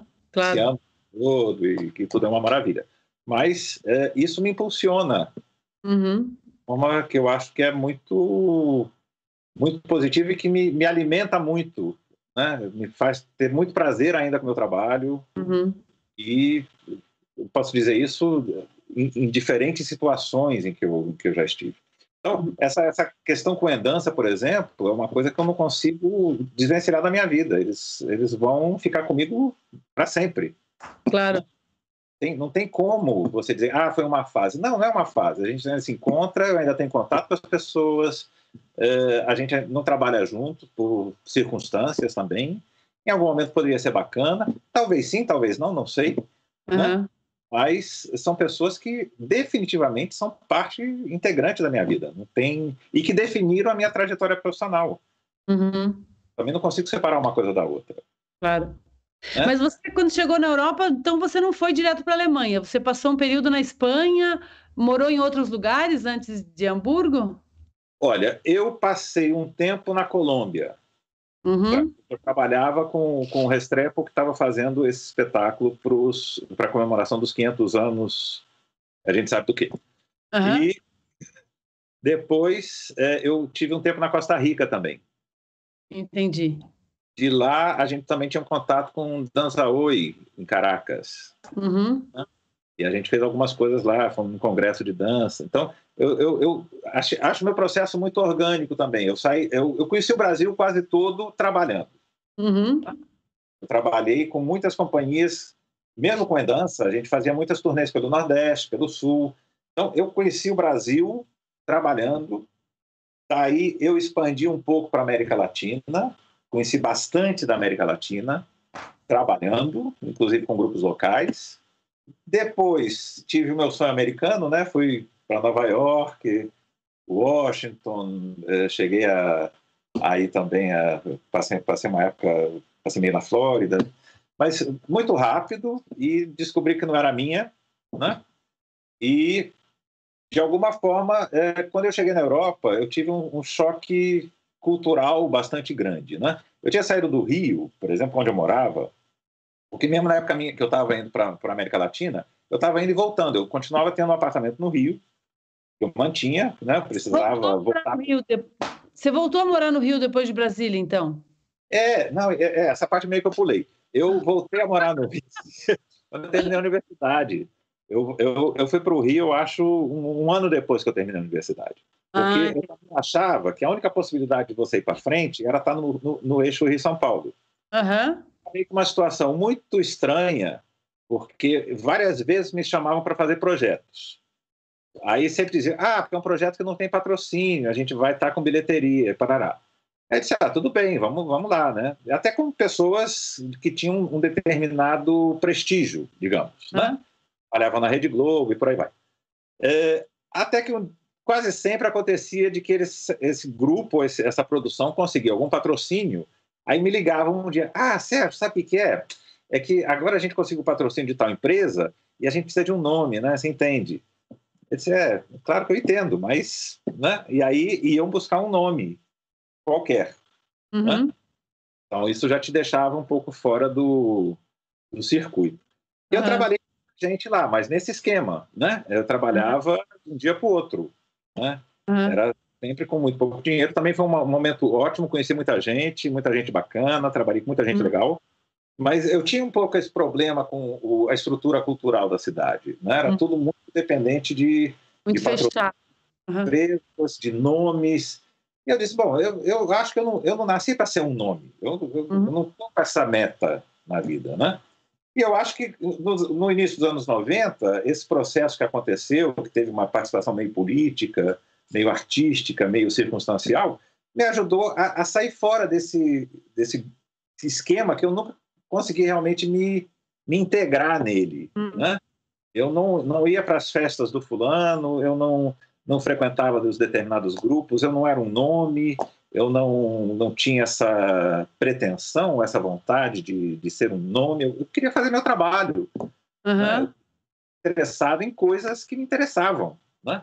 Achei super bacana. Trabalhei uh, com, com, muita gente legal, assim, uh, em, em, diferentes coisas, assim, com música, com, com, teatro. Eu tive boas experiências, né? Uhum. É, até uma coisa interessante, quando eu, eu, trabalhava com a Helena Carneiro, a gente foi fazer uma vez uma temporada de uma semana no Madame Satã, em São Paulo. Uhum. Era um espetáculo. Eles tinham lá um projeto muito bacana que era, antes de abrir o clube, para. Uhum. Madame Satã, naquela época, era o ponto também, uhum. né? Encontrava é. lá os nomes do rock nacional, é, muita gente fazendo show meio espontâneo, meio programado, mas assim acontecia de tudo naquele lugar. Uhum. Uma casa que tinha ali na Rua Fortaleza, no Bexiga, né? Uhum. E é, quem olhava de fora não dava muito, mas é incrível tudo que acontecia lá dentro, né? De performance, de... eles eram abertos para qualquer coisa. E foi para mim um choque também. Isso aí foi por volta de 87, 86, 87 mais ou menos que a gente chegou lá para fazer uma semana, a gente acabou fazendo uma temporada de quase um ano, porque o espetáculo foi super sucesso, foi super bacana, tudo que aconteceu. Era teatro ou dança? Era, era, a Eliana tem um trabalho muito performático, assim, é muito difícil uhum. você catalogar. É dança, né? É. Ela é dançarina. Mas é uma dançarina que fala muito bem, que tem um trabalho teatral muito forte, que o, o, os espetáculos dela sempre têm uma carga uhum. muito presente. Então, é, a gente entrou meio numa coisa meio de performance contemporânea, alguma coisa assim, porque eles tinham esse projeto que era é, cada semana eles abriam o espaço com um tipo de palco pequeno que tinham, mas com público, né, com cadeiras e tudo. Uhum. E é, chamava é, Festival de Teatro Contemporâneo, alguma coisa parecida, não me lembro exatamente agora do nome. E era o projeto para ser uma vez, uma, uma coisa cada semana. Uhum. Fazia de quinta a domingo, né? E depois de 10 horas virava o clube, né? Uhum. A gente tirava as cadeiras, abria lá e era o que Deus quiser. Eu comecei também a ter uma certa. Uh, quando eu estava com muita frequência lá, eu comecei a ajudar no Satã. Uhum. Né? Então, eu ajudava qualquer coisa, desde recolher garrafa, a juntar as cadeiras, né? Eles queriam também fazer algum tipo de iluminação. E era um sistema muito doméstico, eram três irmãos, todo mundo fazia de tudo, né? E não, não tinha esse negócio de você contratar alguém para fazer. Todo mundo fazia você mesmo, né? Era um, um, lugar muito assim, o que hoje a gente chamaria alternativo, uhum. mas que na época era bom. E isso abriu meus horizontes também de uma forma impressionante. Uhum. Lá eu contato com desde artistas que faziam é, sexo explícito a pessoas que cantavam, que depois viraram nomes eh, consagrados internacionalmente, e por aí é, você vê que o, o, o, mundo é muito maior do que você imagina. Uhum. Né? Então, o, essa temporada em São Paulo já me abriu bastante a vontade de, de entrar nesse, nesse roda-moinho, digamos. Né? Uhum. E o que aconteceu depois né, com, com, a, com a vinda, especialmente para a Espanha, foi uma continuação um pouco desse processo. Eu comecei a descobrir que existia América Latina, que existia alguma coisa do outro lado do, do oceano, que, é, que a Europa não era só um lugar para você passar 15 dias de férias, que nem um maluco andando de um lugar para o outro. Né? E em algum momento eu conheci minha mulher. Né? E também é, é, por amigos em comum e tudo. Então, não foi uma decisão ficar. Então, uhum. né? Foi uma coisa que meio que aconteceu. Eu ainda mantive meu apartamento no Rio, como eu falei, né? Eu sempre estava indo e voltando, eu nunca tinha saído definitivamente. Uhum. Mas eu comecei a perceber que quando eu cheguei em Barcelona, é, pegar um ônibus noturno e ir para casa de Walkman sem medo de ser assaltado só aquilo, para mim, já ah, era é. plus da minha atividade. Impressionante, entendeu? No Rio, muitas vezes, trabalhava ali no João Caetano, no, no Carlos Gomes, na Praça Tiradentes, e a gente, naquela época, não tinha teletaxi, né? É, você uhum. tinha que esperar o táxi. E muitas vezes eu tinha que dormir no teatro, porque não tinha táxi na rua, porque era perigoso. Uhum. Então, levava um travesseirinho e dormia na plateia, às vezes no camarim, né? O teatro empoeirado, aquelas coisas. E quando eu percebi que era possível você pegar um ônibus noturno, né, de Walkman, escutando a sua música, pedir para o motorista te acordar em tal estação se você por acaso caísse dormindo. Lá, Sabe, é, isso eu acho que não, não tem comparação. é. sabe? Essa tranquilidade, essa qualidade de vida, realmente você se sentir seguro no que você está fazendo. E, hum. claro, comecei a entrar em contato com teatros e com profissionais que me ofereciam coisas de qualidade. O que hum. não significa que era tão diferente do processo. Quando eu trabalhei na sala Beckett, por exemplo, também é, todo mundo fazia de tudo. Né? O dono da sala era quem também varria o palco. Uhum. Né? Tem, tem, essa coisa também que eu, eu, gosto muito na Europa, que as pessoas trabalham. Né? Uhum. Ninguém vai comprar uma cobertura em Ipanema com seis meses de um contrato de visibilidade em algum lugar. Uhum. Não é uma crítica, mas é um comentário. É. Né? Você vê que acontece, não sei se ainda, mas naquela época é, todo mundo queria um pouco isso. Né? Então, uhum. é, você começa a ter uma outra relação com a profissão também. Né? A, a luz, para mim, foi o meu, a minha catapulta, né? que me, me jogou nesse mundo, mas eu comecei a descobrir também que tinha um, um, um ponto de valorização para esse trabalho, que tinha um ponto uhum. de, de contato com outras pessoas, e que tinha um, um ponto de desenvolvimento humano nesse tipo de relação também. Né? Inclusive, é, eu, eu, vou ter que repetir, assim, meu encontro com o Pinter foi, assim, ele era um mito para mim, era, uma claro. pessoa que não é. Ele não, não existia, simplesmente. E quando eu vi essa pessoa, eu não conseguia acreditar que era não, a pessoa. Pinter e Beckett, né? Os dois. Beckett, eu, só, eu só, só, estive na sala que tinha o nome dele. Ah, né? você conheceu. Eu não, não, não cheguei a conhecer.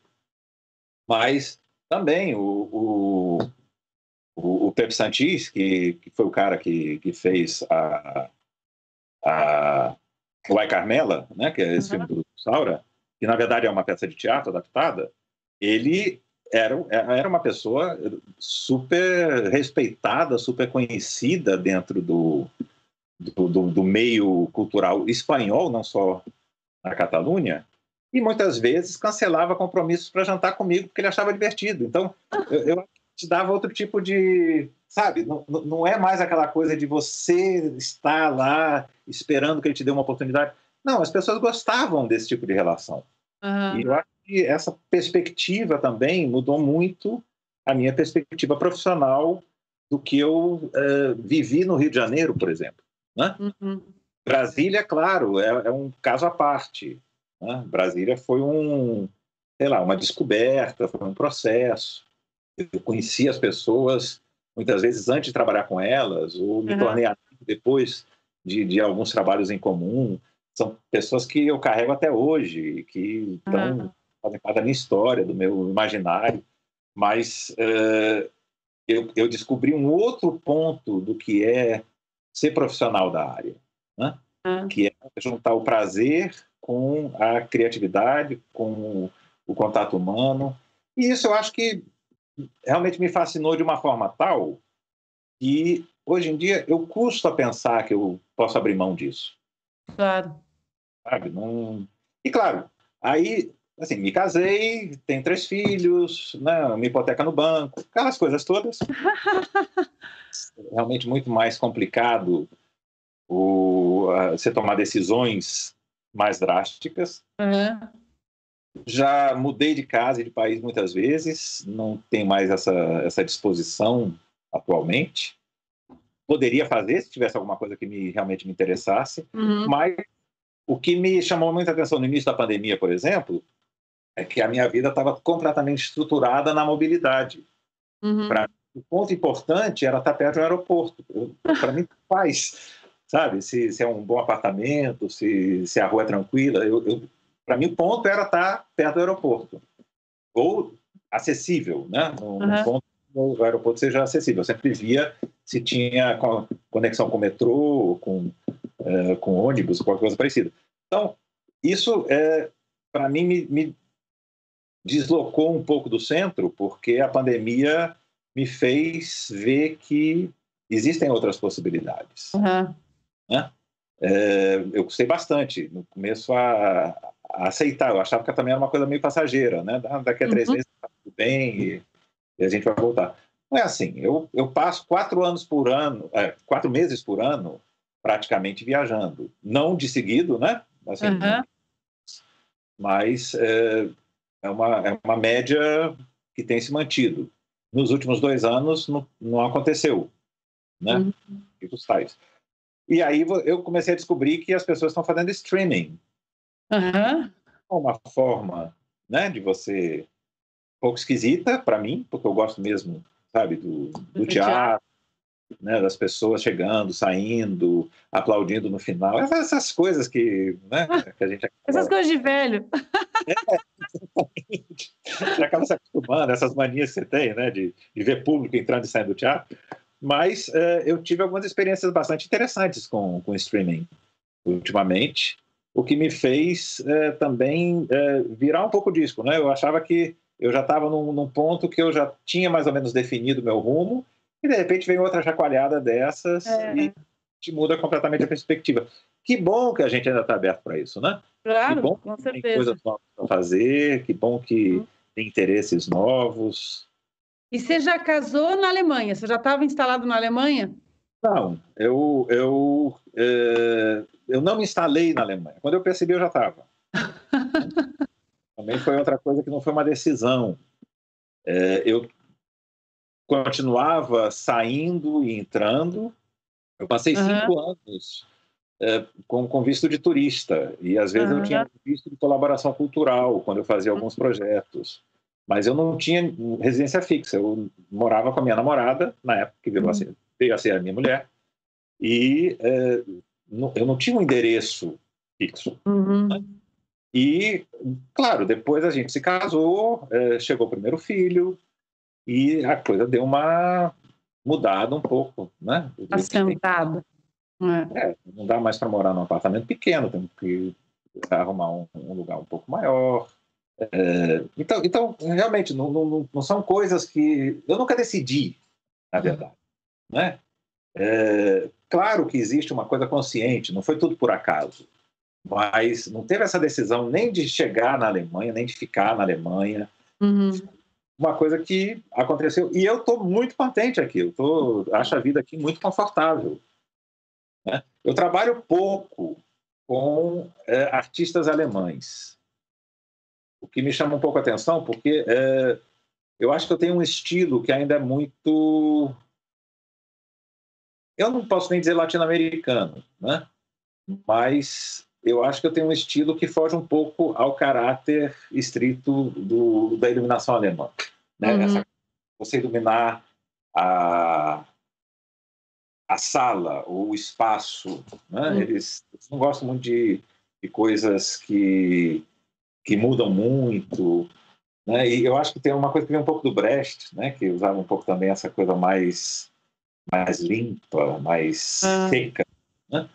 E é, tem muitos teatros aqui que funcionam um pouco dessa forma. Eu tenho trabalhado, tenho bastante é, em muitos teatros, e, inclusive os, os, em Berlim, quase todos, né? tipo Volksbühne, Schaubühne, é, o Heber, que é um teatro super tradicional também, é, Gock. E, e, eu trabalho sempre com diferentes diretores ou coreógrafos, mas eu, eu nunca fui muito assim dedicado a encontrar um, um emprego dentro do teatro. Uhum.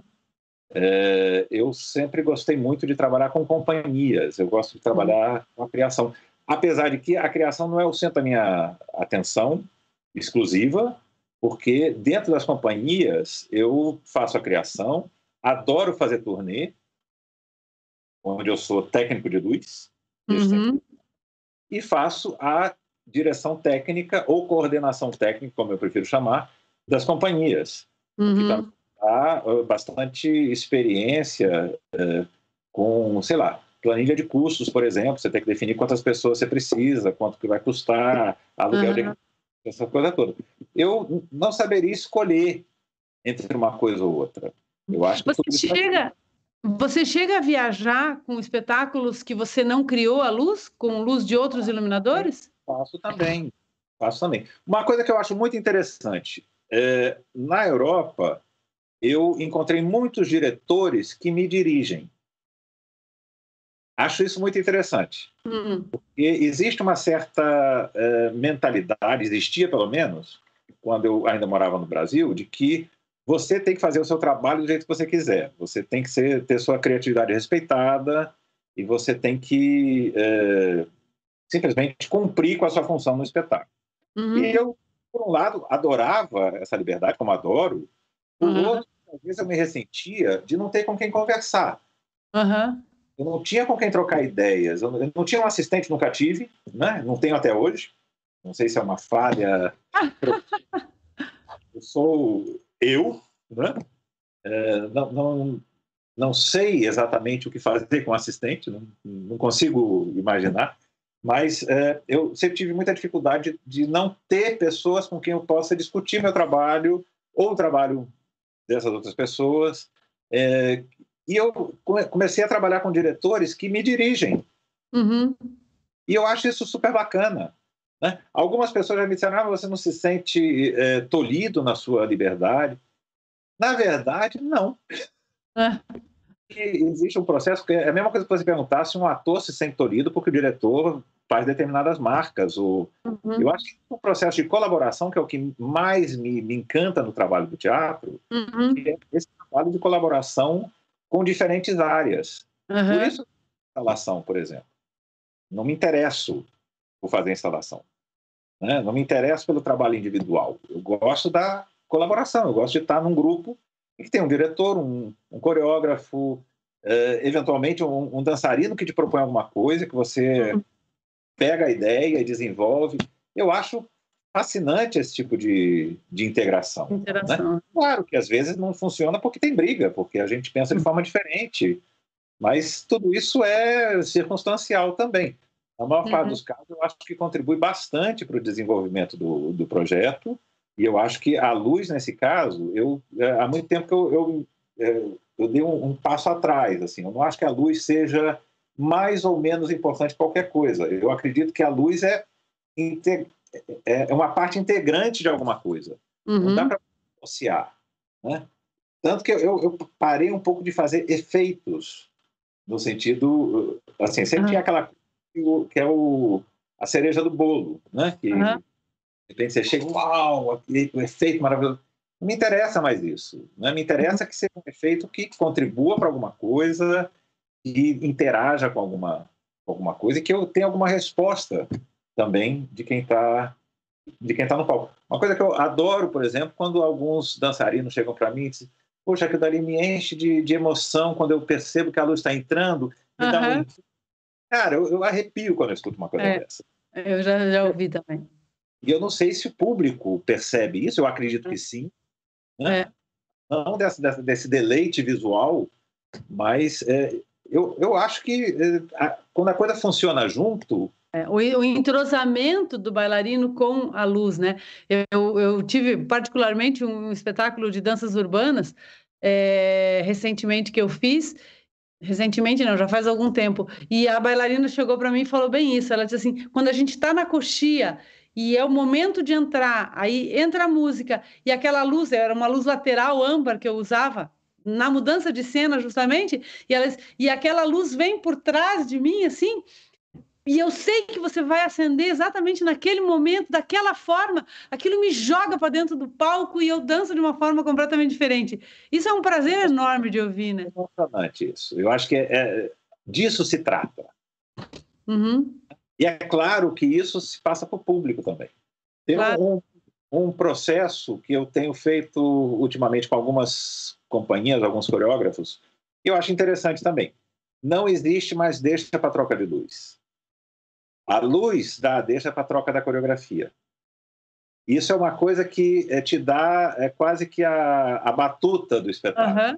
É, se, você, se, você, dormir ou, ou, não apertar o botão no lugar certo, eles continuam lá na mesma. É, é, é um processo bastante interessante que uhum. muitas vezes a gente usa é, cronometria né, para definir esse tipo de coisa. Uhum. Eu, no começo, tinha uma certa resistência, né? Disse, ah, mas fica muito mecânico. Não, existe uma conexão muito grande também. Uhum. Né? Em alguns momentos, o, o, o, bailarino ou as pessoas que estão no palco, elas te dão a informação. Em outros momentos, a informação vem do teu lado. Uhum. E isso é uma conexão muito grande. Exatamente. E uma vez aconteceu uh, de ter um problema técnico e a gente estava com, um espetáculo muito bem ensaiado nesse sentido, né? Uhum. E estava com esse ping-pong perfeito. Só que eu dei a raquetada e a bola foi parar em outro lugar. Não, não sei o que aconteceu e o efeito não mudou. A mesa travou e eu tive que fazer um reboot, tive que reiniciar de novo. E a menina ficou no palco sem saber o que fazer, porque normalmente o espetáculo era muito rigoroso nesse sentido. Não é muito uhum. orgânico, mas tinha um rigor técnico muito grande. E eu consegui dar, dar um, um sinalzinho para ela de que alguma coisa estava errada. Ah, ela ficou, acho que uns três minutos improvisando, que é uma eternidade, se você não sabe quanto que a coisa vai terminar, e depois a gente tomou o espetáculo. Então, também tem esse espaço né, para é. ter algum tipo de improvisação, é. algum tipo de reação. Ah, ah. Mas... Tem um iluminador aqui, aqui no Brasil que eu entrevistei para a minha tese de doutorado, que é a Marisa, Bentiveni, aí ela conta uma, uma experiência com uma coreógrafa daqui também de São Paulo, a Quito, em que ela, é, é, ela né, essa coisa de ter a batuta por meio da luz, e ela diz, era um espetáculo que a gente tinha cenas e a luz determinava, inclusive, a ordem. Então, eu na cabine, eu sentia o momento em que, tipo, essa cena já deu, já esgotou. Aí eu propunha com a luz a mudança para uma outra cena, mas não necessariamente sempre na mesma ordem. Então, de repente, aquela luz que acendia levava a cena para aquele lugar, daí uma outra luz levava para outro lugar.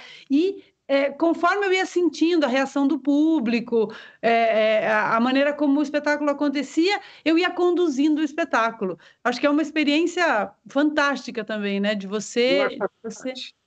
Mas é, é, também é uma coisa que depende muito da confiança mútua, depende muito de, de você estar tá bem conectado. É, eu não acredito também muito nessa coisa de apertar botão, né? Uhum. eu, eu faço muito, né? Uhum. Eu uso muita tecnologia nesse sentido, não visível exatamente, mas é, eu, eu, gosto de ter meu espetáculo bem programado, uhum. com tempo, sabe? Com, com tudo que uma mesa pode me proporcionar mas é, eu acho que existe um pouco essa integração que funciona de uma forma muito positiva e que, de alguma forma, é, a gente tende a perder. Uhum. Né? A gente tende a, a ser ou, ou está a serviço de alguma coisa ou é, ser o, o dono da bola. É. O, o Guilherme Bonfante me chama de dinossauro, porque eu sou o oposto disso, né?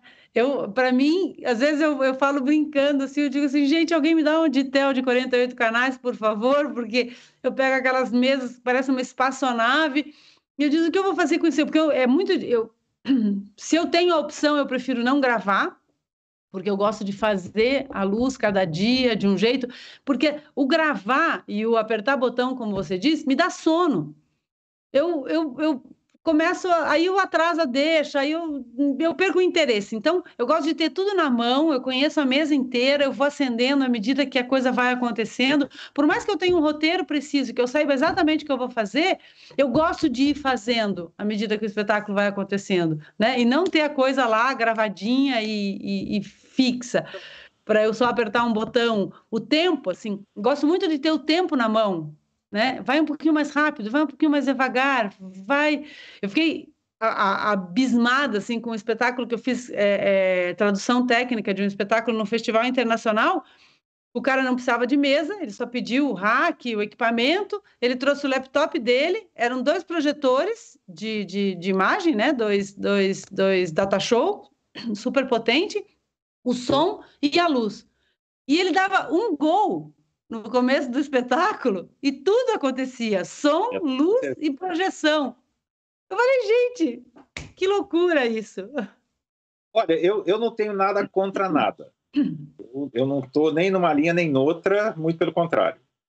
Eu faço shows muito controlados nesse sentido, né? com, com tecnologia MIDI ou é, com impulso de, do som ou, ou impulso de luz. Eu não tenho uh, nenhum problema com isso. Só que eu acho que isso não é um, não é um estilo, isso é uma opção que o espetáculo te dá. Claro. Uhum. E, e, esse é o meu ponto desde sempre. Né? Eu me lembro que há muitos anos atrás tinha um pouco essa discussão do uso ou não uso de moving lights, né? Eu uhum. acho bacanésimo usar moving lights. Eu não gosto de determinadas coisas que se fazem com moving light. Eu, eu acho que não tem necessidade de você mostrar para todo mundo que você tem. Uhum. Né? É, é, é, uma coisa que pode acontecer, não tem que. Né? Hoje é. eu, eu, muito... eu, brinco que eu, eu só mexo no moving light quando ele está apagado. Eu apago, mexo de lugar, daí acendo. Aí apago, mexo de lugar e acendo. eu tenho usado muito ultimamente por uma questão de praticidade, porque você pode ter multifunção, de alguma forma reduz o custo, a qualidade melhorou bastante dos últimos uhum. tempos. E, mas eu, eu, na verdade, eu uso o Moving Light de uma forma tradicional. Eu não eu não, não uso como canhão ou, ou, ou para fazer efeitos. Né? Ele, ele não se mexe. Mas isso também é uma opção. É. Né? Nada contra, já vi coisas muito bem desenvolvidas nesse sentido. Mas a, a minha grande discussão há, há, muito tempo atrás era por que, que a gente tem que usar isso? Uhum. Né? Por que, que você, para você ser moderninho ou para você ser um profissional em dia com as novidades. Update, né? Uhum. Update. Por que, que você tem que usar isso? Né? Eu fiquei furioso, por exemplo, quando na União Europeia foi proibido a lâmpada incandescente. E sou furioso até hoje. Eu tenho é. caixa de caixas de, de, lâmpada incandescente em casa. Eu adoro. Né? Uhum. E estou vendo que a gente está cada vez mais contra a parede. Eles estão proibindo, proibindo, proibindo. Até aí tudo bem, já existem alguns equipamentos que já me convencem mais ou menos. Você já pode misturar um pouco o halogênio com, com LED, que te dá um resultado uhum. razoável. Né? Mas muitas vezes eu tenho muita dificuldade de fazer isso. E muita gente diz que eu simplesmente sou neandertal, porque uhum. eu. É. Só que eu não consigo botar um CTO é, a 100% e deixar de, ser, de ver aquele verde hepatite na minha frente. É. É, me incomoda aquilo. Né? E quando você começa a, a, a dimerizar, a, a, baixar um pouco a intensidade, ele te dá uma coisa completamente outra, é. Uma surpresa, né? Todo quando dia uma emoção. Dimeriza, né? Quando dimeriza, quando não faz aquele puff. Sem contar, né? Então, eu acho que é, esse tipo de coisa não, eu não consigo esquecer. Uhum. Né? Eu, eu tenho, é, meu olho ainda é um pouco sensível, eu ainda tenho, eu ainda tenho memórias emocionais. É. Né? Talvez uma pessoa que consiga, é, que hoje começou a trabalhar com Moving Light ou com, com LED, eles uhum. consigam ter muito mais jogo de cintura com esse tipo de coisa, eles talvez consigam conceber o espetáculo uhum. é, a partir desse ponto. Eu ainda tenho um pouco meu pé ali atrás. Né? Eu, é. eu, gosto da lâmpada incandescente, eu gosto da, é, do, da, do controle da intensidade. Eu gosto de determinados filtros que eu não consigo fazer mistura de cor. Uhum. Né? E já peguei mesas, por exemplo, com paletas que você coloca um lavanda e aparece uma coisa verde lá e você diz, é. ah, como assim? O que é isso? É, é isso. É. Ah, mas você pediu. Eu disse, não, não é. Não é, é o que eu pedi. Isso é um número que está aqui escrito, mas o que eu vejo lá não é. É, né? é essa, essa coisa do, do, do, do da a sensibilidade do nosso olho, né? E o que as pessoas perguntam: ah, você nunca teve interesse em fazer vídeo, TV, essas coisas? Eu digo, gente, eu gosto de fazer luz para o olho humano, porque as pessoas, eu, eu gosto que a pessoa que vai assistir o que eu estou fazendo veja o mesmo que eu estou vendo. Né? E não imaginar que ela vai ver uma coisa completamente diferente, dependendo do, do, da regulagem até do, do aparelho que ela tem, da TV, do seja lá o que for. O que foi uma, um desafio muito grande quando a gente começou a fazer streaming. Exatamente. Normalmente a gente faz um, é, um espetáculo para o público. Uhum. Você faz uma grava na mesa, porque eu gosto de gravar. Né? Eu gosto de gravar e eu, eu brinco entre uma coisa e outra. Mas eu, eu gosto de ter espetáculo como eu quero. Né? Se uhum. não tiver...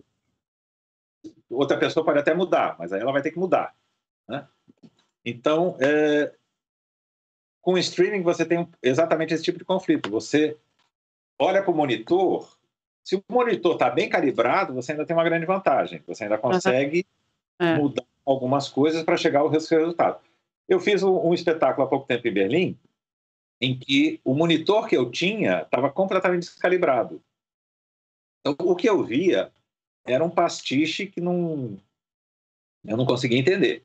E cada vez que eu reclamava de alguma coisa, fazia um comentário, reclamar não é nem o, o fato, Uhum. O diretor de, de vídeo falava: Não, mas isso não é verdade, isso não é assim. Até que eu fui ver o monitor dele. Uhum. Era outro mundo, era outra, outra realidade. Aí eu perguntei: por que, por que, que eu não tenho um monitor que nem o seu? É. Me diz. Né? Sou eu que estou é, definindo as intensidades. Você está até me dando algumas dicas que são interessantes, mas eu não estou conseguindo ver o que eu estou fazendo. Uhum. Então a gente conseguiu chegar num acordo quando eu, através do, inter, do intercom, usei o, o telefone, o telefone, o monitor dele e entrei em contato com, com o meu operador, o que também era uma coisa esquisita, porque uhum. né, como você fazer alguma coisa via internet.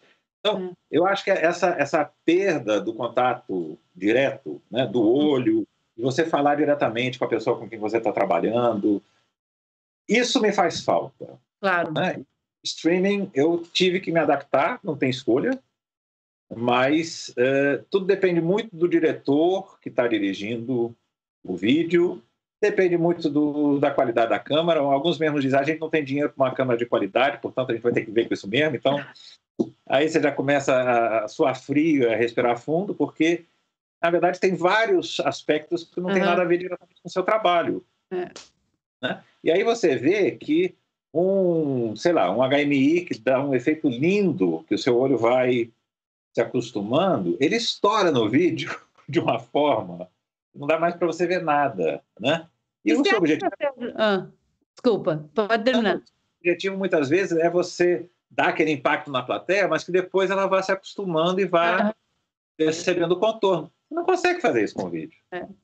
E você acha que isso é um caminho sem volta? Você acha que o streaming ou a hora que a gente puder abrir os teatros de novo, a, a sede por ter essa, essa relação próxima vai fazer com que ninguém sabe, né?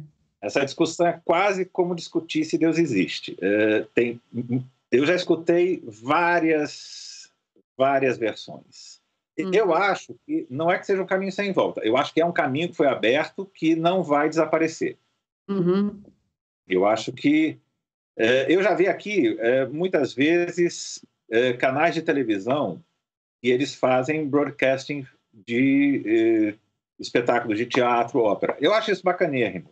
Acho, acho bem positivo porque dá acesso a pessoas a, a, determinados espetáculos que você jamais vai ver ao vivo, né? Eu não sei se você já ouviu falar de um, um teatro no lago em Bregenz, que é na na fronteira da Áustria, que tem um, é um teatro imenso, um teatro de ópera, mas que tem um, uma parte no lago que eles fazem no verão, uhum. montagem de óperas, mas é, é uma coisa impressionante. É, Já vi é imagens. Uhum. Uhum. E a gente teve lá uh, um ano fazendo um festival dentro do teatro, na época que estava montando, eu acho que era a Flauta Mágica até. E é impressionante, eles trabalham com mergulhadores, eles trabalham com, hum. com, com pessoal que, que, de lancha. Assim, as pessoas ficam desse tamaninho, é. porque o cenário é uma monstruosidade, lindo, é. maravilhoso. É um número muito reduzido de pessoas que podem ver uma produção como essa. Uhum. E é uhum. uma quantidade de dinheiro que é inacreditável. Você é. não vê você não vê de onde que eles conseguem tirar tanto dinheiro para fazer aquilo. É, é, muito bem feito. Sem contar, tecnicamente, a qualidade. Não é exatamente uma coisa que eh, me interessa diretamente, porque eu, eu acho que com isso se perde muito a qualidade artística. Sim, né? muito efeito. É muito efeito, é, é muito é, microport, é, é, é, sabe? Eu uhum. acho que se perde muito. Você, você vai para uma ópera, eu quero escutar uma pessoa cantando. Uhum. E aí você não sabe nem onde é que essa pessoa está. Você, você se perde naquilo. Né? Você escuta uma coisa que vem de, um, de, uma caixa de som atrás, que podia ser um playback qualquer. Então, acho que essa relação se perde um pouco. Mas é uma coisa realmente que chama atenção, é impressionante. E a, a televisão é a única forma, ou a internet, a única forma de você levar esse tipo de coisas para um número maior de pessoas. Então, tem, acho... um projeto, tem um projeto é, da UCI, que é a, a rede de, de, de, cinemas, né, de shopping, é. com o Royal Opera de Londres. De Londres, e eles, é. é. E eles fazem isso. Mas eu, eu fui assistir um com a minha mãe, eu não sei se era Carmen, não me, não me lembro que ópera era, mas eu fui assistir um deles, que coincidiu, a gente conseguiu acertar uma data lá, Gente, eu fiquei tão chocada porque uma ópera é uma coisa para você ver de longe, né? Mesmo que você esteja no teatro, você está numa super distância do palco. Aí você via aqueles closes que mostrava aquela maquiagem carregada da, da, da, da, da solista, que mostrava a fita crepe do cenário, que mostrava coisas que não são feitas para ver de close. Aqui, né? O microfone. Então, assim, você diz, gente, eu fiquei tão chocada que eu nunca mais me, me atrevi a ir, porque eu digo, não é para essa proximidade. Você não pode fazer um close numa bailarina que está com aquela maquiagem carregadíssima, que, que Gente, é muito cruel você fazer um, close nessa pessoa. Um projeto na Ópera de Viena, que eu acho muito bacana, porque uh, as óperas são transmitidas para um telão do lado de fora.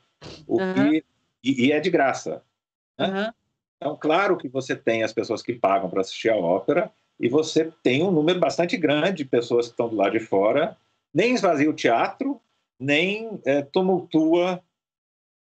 Você, acho uhum. que existe uma perda. Agora, eu já vi, por exemplo, diferentes. É, como é que chama isso? Transmissões. Depende muito do diretor. Tem diretor, por exemplo, que quer transferir o teatro para a tela. Então, uhum. ele fica mais no plano aberto, ele mostra mais os movimentos de cenografia, ele, ele fecha em alguns momentos, uhum. mas não é aquela coisa televisiva, histérica de corta aqui, corta aqui, mais do que dois segundos já, já fica chato e o povo já vai dormir. Eu acho que existe uma linguagem que algumas pessoas estão se aprofundando um pouco mais, que eu acho muito positivo, que é exatamente essa vontade de você transferir, de alguma forma, a linguagem do teatro para essa linguagem, nem digo de vídeo, mas uhum. é uma linguagem de streaming, de transmissão. Na de verdade, está transmitindo uma peça de teatro ou uma ópera, um espetáculo de dança, e você tenta manter ao máximo possível a característica isso que eu acho importante, porque é, o vídeo é outra linguagem. E aí, quando você tenta fazer uma filmagem do espetáculo de teatro, é, é, por exemplo, quem conduz a atenção do espectador somos nós, iluminadores. Né? A gente, de uma certa forma, claro, é a, atua a atuação, a movimentação do, do, ator, dos bailarinos, mas a gente conduz. Aí, no momento em que uma câmera vem fazer isso por você, eu quero que o, o público. É, tudo bem, o meu, o meu foco está nesse ator e o público está olhando para esse ator, mas existe um entorno que está no campo de visão do público e que ele pode ver um pedaço do cenário. Então, eu sempre digo isso: quando eu fecho o foco num ator, eu não elimino o resto do mundo. Uhum. Né? Então, eu fecho o foco do ator. Aí, quando isso acontece e a câmera fecha antes de você fechar a luz ainda, eu falo: não, você não, não é assim. Eu acho que você é, é, adultera a relação com o espaço, né? Quando você tenta impor a linguagem do vídeo no que já é uma linguagem de teatro. Então, eu acho isso muito delicado. Eu acho que, é, voltando ao meu ponto, é, digamos, é, não digo principal, mas o meu, meu ponto forte, né? Uhum. De trabalhar no teatro como um processo de colaboração eu tenho tido boas experiências, uhum. porque é, existem diretores de vídeo que chegam, assistem e, e conversam com você.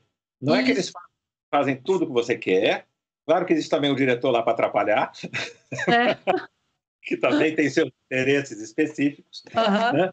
Claro que é brincadeira, mas é, existe um, uma série de, de, fatores que você tem que levar em consideração. Uhum. Mas eu acho bacana quando você consegue ter um grau de comunicação Exatamente e que não que você consiga interferir no trabalho um do outro, mas eu não tenho problema, por exemplo, de adaptar as minhas intensidades ao calibre da câmera. Eu e também eu, não. Bacana quando a câmera também não tem esse problema de abrir ou fechar o plano, desconsiderando o que o você trabalho. É. Tá, é, tá, eu tive duas experiências. Eu tive duas experiências muito legais. Uma foi um espetáculo de música erudita e que eles vieram filmar e colocaram um monitor na cabine. Isso foi muito legal, porque aí eu ficava olhando no monitor, tipo, ah, tá estourando. Eu compensava aqui, compensava ali, ou seja, uma ajuda mútua. E uma vez que um espetáculo de teatro, o sonoplasta do espetáculo era cineasta, e ele que fez a captação. Então foi muito bem feito, assim. Você assiste o vídeo, ah, o, a gravação da peça, isso muito antes de pandemia, né? Isso em, na década de 90 lá. É, e era muito legal, porque ele fazia exatamente isso, né? Ele, ele fechava, ele esperava a luz fechar, e aí ele dava o close do, do ator. Ou seja, ele respeitava a movimentação da luz e a movimentação do cenário antes de mostrar o detalhe e tal. É importante, né? É, super importante. É. Mas eu acho que isso é uma linguagem que está sendo agora, em função do, uh, do maior uso do recurso, eu acho que é uma linguagem que está sendo desenvolvida agora ou que está sendo pelo menos mais discutida. Uhum. Uma coisa que eu adoro, por exemplo, quando uh, eu faço espetáculos antigos, né? Eu sempre peço para me mandarem vídeo. Aí me mandam o vídeo editado e assim, não, me manda um total. Eu quero, eu quero. É, exatamente. Quero ver o palco todo. Plano aberto. Né? Eu quero ver o que acontece. Né? É. Claro que você tem interesse de ver uma expressão um pouco mais é, trabalhada, mas isso não é uma, uma, uma, um trabalho de teatro. Eu acho que o, os próprios atores, dançarinos, pessoas que trabalham com teatro, eles trabalham com projeção da expressão. Exatamente. Né? É para ver de longe, não é para ver de perto. É uma coisa que você está ali. E, e, a mesma coisa a fotografia, né? Eu digo, tem fotógrafo de teatro e tem fotógrafo de ator. Assim, fotógrafo de teatro, ele faz o plano aberto, ele mostra o palco todo, ele mostra tudo que o público está vendo. Não fica fazendo close de ator. Eu Isso é para PUC, né? Eu, eu, há muitos anos, eu, eu, eu, parei de registrar coisas que eu faço. Uhum. Eu, não, eu, não, atualizo meu, meu currículo, eu não... Porque, assim, eu, eu acho que isso não é o mais importante. Né? Eu também não estou em redes sociais e por aí vai, mas uh, isso é um outro aspecto. É. O que, eu, o, o que me, me, começou a me provocar um tipo de uh, estranheza é que quando eu vejo fotos de espetáculos que eu faço, não são, na verdade, os espetáculos que eu fiz. Uhum. Você não tem. É, é principalmente com a dança, né? Você tem uma relação com o movimento, você tem uma relação com a utilização do espaço. A fotografia, eu acho até que ela pode dar um bom resultado plástico. Eu acho que ela pode ter, um bom resultado para divulgação.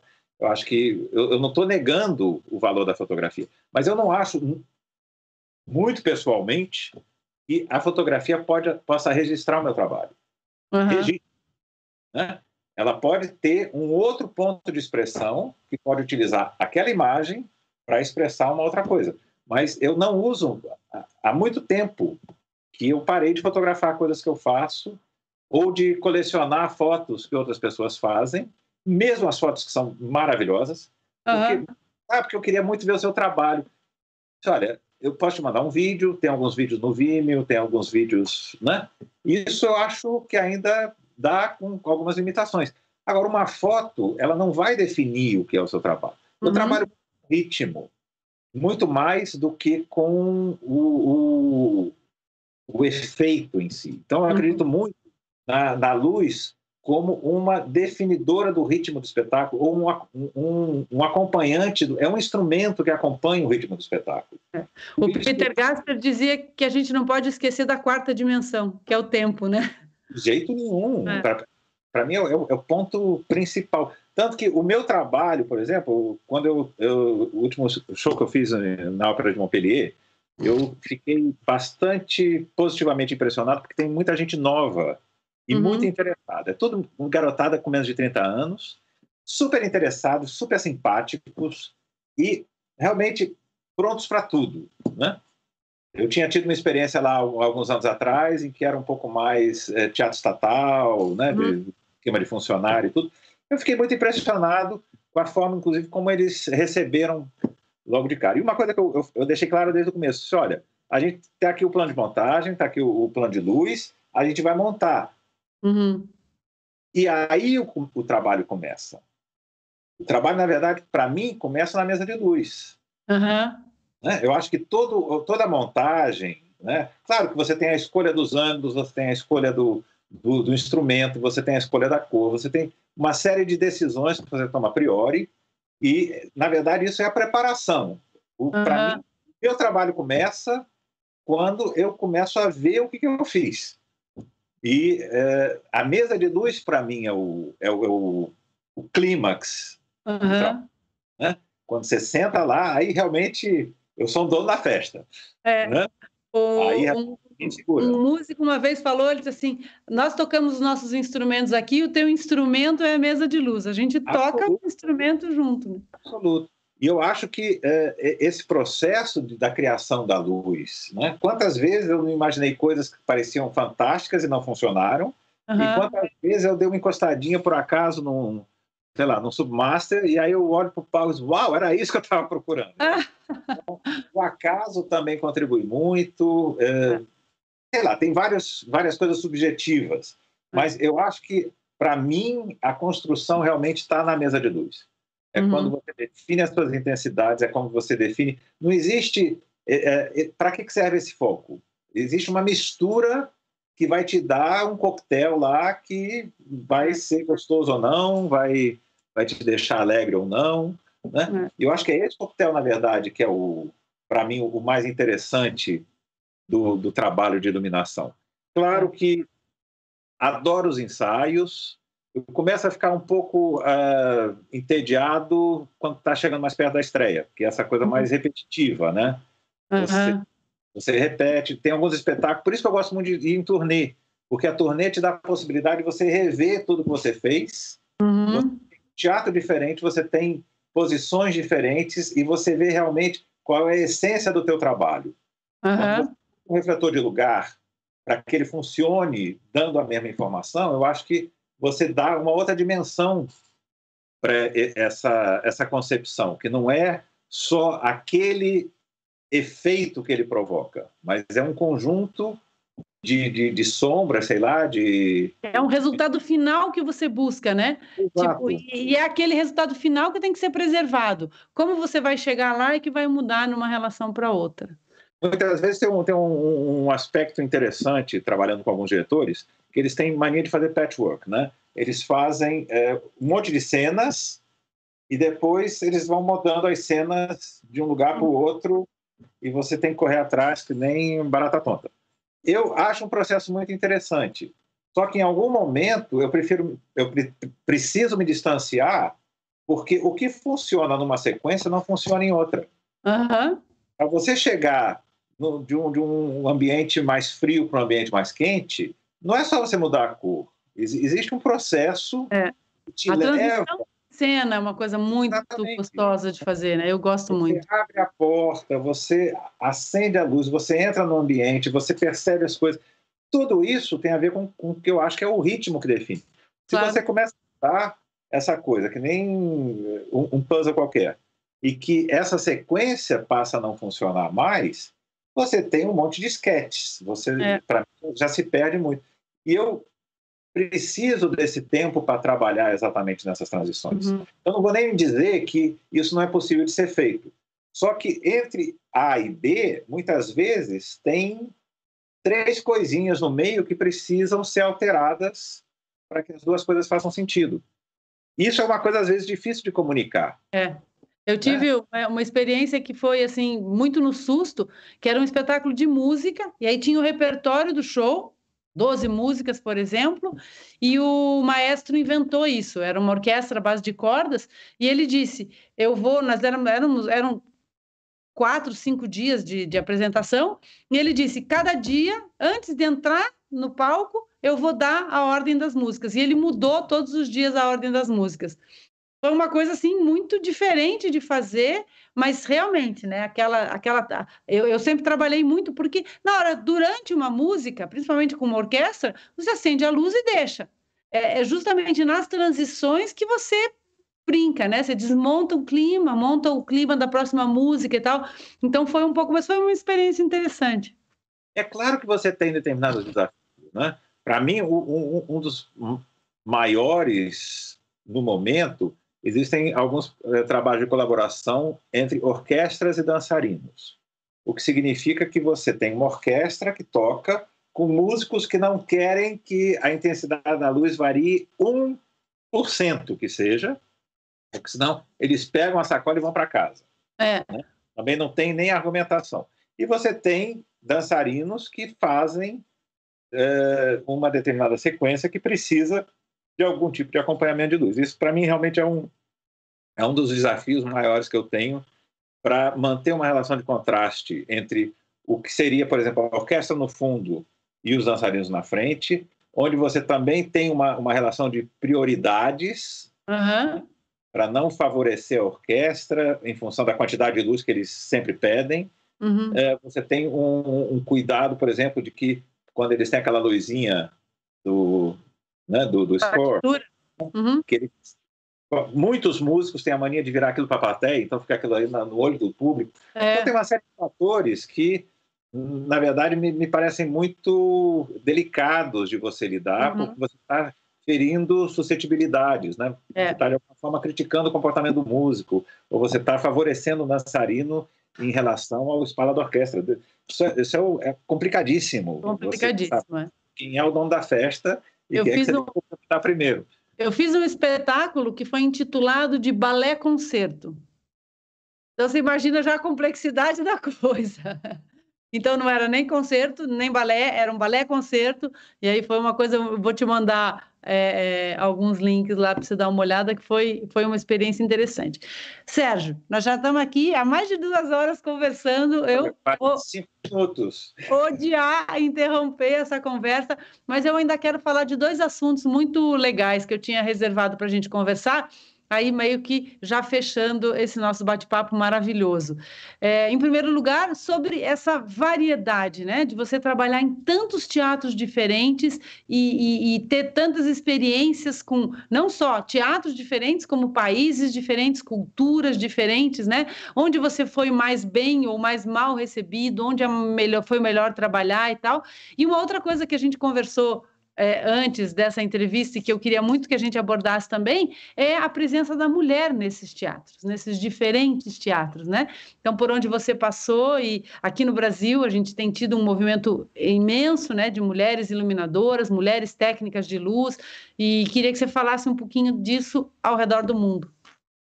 Bom, começando com os diferentes teatros, eu não consigo fazer estabelecer nenhum tipo de eh, parâmetro de comparação. Eu, na verdade, gosto da variação. Né? E por isso eu faço turnê. E por uhum. isso eu faço produções em diferentes países. Claro que você pode dizer que tal país tem um estilo que se adequa mais ao seu estilo e outros menos. Mas o meu processo de aprendizagem, por exemplo, sempre foi incrível.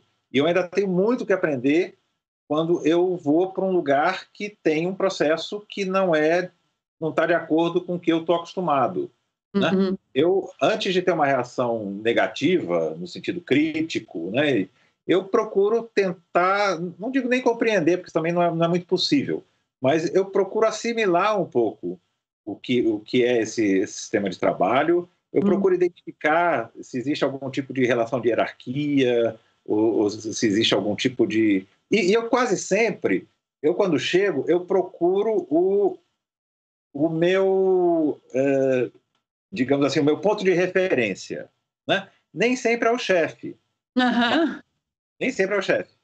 Quando é o chefe, claro que facilita muita coisa, mas muitas vezes tem a ver com pessoas que, não falando o mesmo idioma que você, não tem problemas de estabelecer um tipo de comunicação em que seja possível você é, ser compreendido mesmo sem falar a mesma língua. Isso, para mim, é um ponto mais importante. Né? Eu trabalho em idiomas que eu tenho alguma segurança. Uhum. Eu, por exemplo, é, quando eu estou na França, dificilmente eu trabalho em francês, porque o meu francês é para conversar com motorista de táxi. então, entrar num teatro e, e, trabalhar em francês, quando você exige uma certa precisão, né, para mim é, é, muito difícil. Então, é, nunca aconteceu de realmente não ser possível a comunicação, mas eu procuro escolher uma pessoa com quem essa comunicação seja mais facilitada.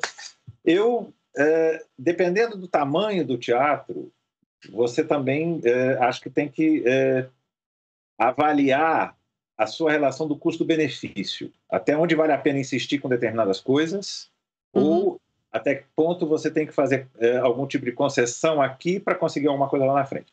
Eu, quando chego, eu costumo fazer uma brincadeira que eu digo que eu trabalho com bônus. Eu, no começo, eu sou muito legal, eu aceito tudo e vou em algum determinado momento, quando a coisa começa realmente a, a, pegar, eu tenho que gastar esse bônus e eles têm que aceitar uhum. de volta. Entendeu? Isso é um, é um processo que normalmente funciona, né? principalmente com, quando você tem um certo humor. Uma das minhas experiências mais, eu não digo traumáticas, foi uma experiência muito bacana, mas que foi mais difícil de assimilar, foi a primeira vez que eu trabalhei na Ópera de Paris, por exemplo, no Palais Garnier.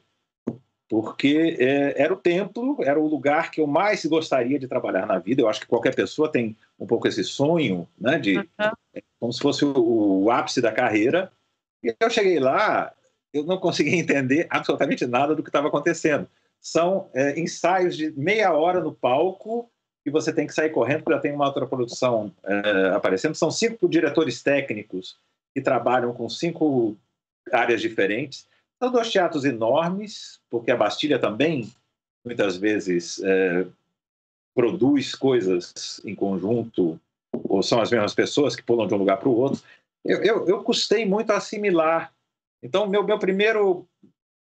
Meu, meu primeiro, minha, minha, primeira experiência lá foi muito traumática.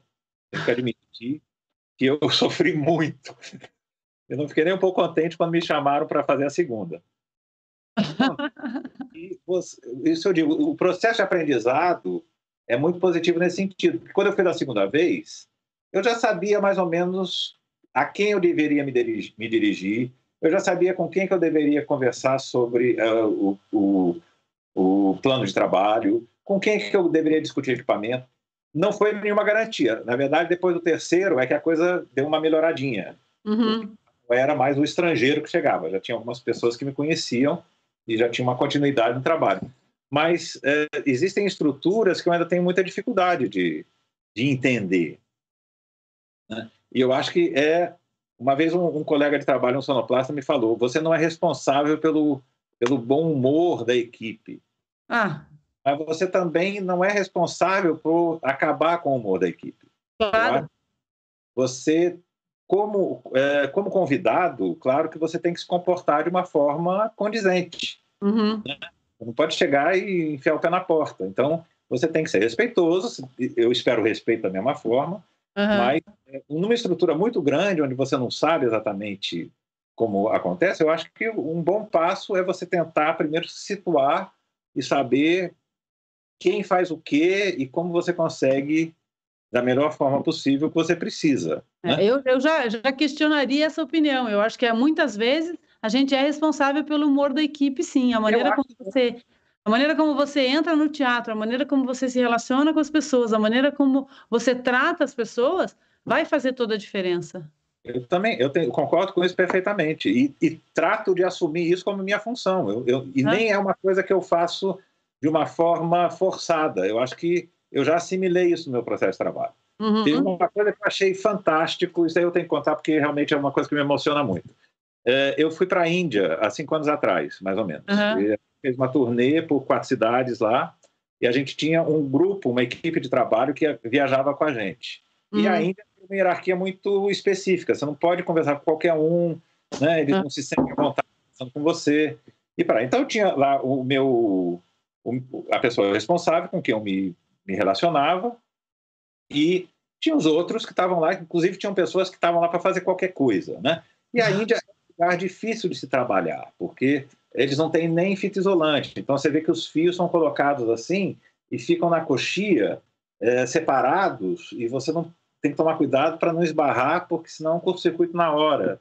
Tem várias, vários gatilhos que realmente dá um pouco de, de medo você tem que fechar o olho. Não dá para você reclamar dessas coisas. Uhum. A gente levou muito material, mas mesmo assim não era suficiente para cobrir todos os problemas. Eu sei que foi uma coisa que eu uma experiência inesquecível na minha vida, realmente contato humano fantástico, as pessoas super bacanas. E no final, já no último dia, quando a gente já estava na desmontagem, veio um rapaz novo ainda, devia ter uns, sei lá, 17, 18 anos talvez, desses que fazem de tudo, que não tem uma função específica. Né? E chegou para mim e disse: Ah, muito obrigado. Eu já estranhei, né? Disse: Olha, quem tem que agradecer sou eu, porque quem trabalhar, quem trabalhou foram vocês. Eu, uhum. na verdade, ele disse: Não, é que você não sabe como é bom trabalhar com uma pessoa que está sempre rindo. É. Eu perdi a fala né? porque ele disse que depois a gente conversando mais sobre isso, foi uma conversa muito rápida, né? Uhum. Ele que muitas pessoas que chegavam, principalmente da Europa, tinham muita irritação com o processo de trabalho, com as dificuldades que eles tinham lá, e estavam sempre mal-humorados, porque o, o, circuito caía, o disjuntor não funcionava, o uhum. cabo não. E, na verdade, eu, eu assimilei isso como uma condição. Uhum. Não estava fingindo. Eu realmente nunca me diverti tanto na minha vida. É. Melhores experiências, uma comida maravilhosa, um contato humano fantástico, as pessoas olhando dentro do seu olho interessadas no que você tinha a dizer, sabe? Eu interessado no que elas tinham para dizer. Realmente foi fantástica a minha experiência lá. Uhum. E ter essa reação, esse feedback no final, para mim, assim, eu até hoje quando eu penso me emociono, porque não, e você e não ia resolver em nada você ficar reclamando, ficar de mau humor, ficar criticando as condições do local. Tem que trabalhar na condição que você tem. Então, vamos embora. Vamos embora, né? né? E eu não sei, eu acho que isso também é uma coisa que recompensa muito. Por outro lado, você tocou num ponto muito interessante, porque desde que eu cheguei aqui, eu vejo que está crescendo muito a participação das mulheres no trabalho técnico. Né? Uhum. Não, não no teatro, mas no trabalho técnico. Sempre foi um reduto masculino. Eu me lembro que antes de vir para a Europa, eu tive no Teatro Castro Alves. Uhum. Algumas vezes, onde tinha uma diretora técnica, mulher, a chefe de luz era mulher, Inclusive, parece que o marido trabalhava como eletricista, ou como uhum. técnico, mas era, digamos, subalterno. Era um teatro que tinha três, quatro mulheres na cabeça, né? Uhum. E o teatro funcionava magnificamente bem. Não tinha conflito, não tinha briga, não tinha. É, claro, os conflitos normais, né? Também não estou dizendo uhum. que era o paraíso, mas uhum. me chamou atenção esse tipo de coisa, porque não existia é, a visão da mulher como a que não consegue fazer as coisas. E uhum. claro, uma relação que a gente pode falar de força física ou qualquer coisa parecida, que na verdade todo mundo estava ali para ajudar e fazer o que todo mundo tinha que fazer. Na uhum. verdade, é uma coisa específica em relação à mulher. Tem coisas que um homem sozinho também não consegue fazer. Claro em uma questão de força física, às vezes por questão de segurança também.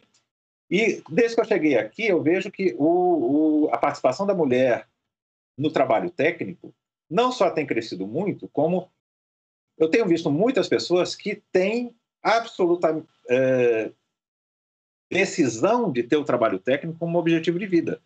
Uhum. Você estão fazendo trabalho técnico porque querem em algum momento fazer outra coisa. Não, não usam o trabalho técnico como escada. Isso, para mim, é, eu nem sei se, se, eu, se, eu, posso falar dessa forma, mas eu acho que essa relação ela é, deu uma depurada na qualidade do trabalho e ela deu uma uhum. depurada na qualidade humana do trabalho. Você tem, é, eu acho, hoje um ambiente muito mais orgânico, muito mais saudável dentro da relação de trabalho. Né? Você tem menos consumo de álcool. Eu não sei se isso tem uma coisa que tem a ver diretamente, mas isso já foi um problema. Eu já tive teatros eh, na França, por exemplo, principalmente, em que tudo que você não conseguia fazer antes do almoço, você tinha que desistir, porque depois do almoço, quando cada uma garrafa de vinho, nada mais funcionava. Então, esse tipo de coisa tem diminuído bastante. Né? Hum. E eu acho que a participação da mulher, eu para mim, é, foi um processo que eu vi é, de uma forma muito orgânica e muito normal. Não foi um momento em que a mulher entrou e disse, agora eu faço aqui. Uhum. Mas de uma forma muito positiva. Não acho que seja também, como muita gente... Existem homens supersensíveis também. Eu acho que não, não existe essa diferença. Só que existe uma, um, um ponto de interesse que se uma mulher tem interesse de trabalhar com, como técnica num teatro, eu nunca vi por que não isso eh, não seria possível. Né? E eu acho que quanto mais eu vejo que a, as equipes são mais misturadas, né? gente jovem, gente um pouco mais velha, um pouco mais experiente, eu acho que essa mistura é super saudável, porque uhum. por menos experiência que os jovens têm, eles trazem um tipo de que te dá uma coisa que, assim, mais motivação também, né? Uhum.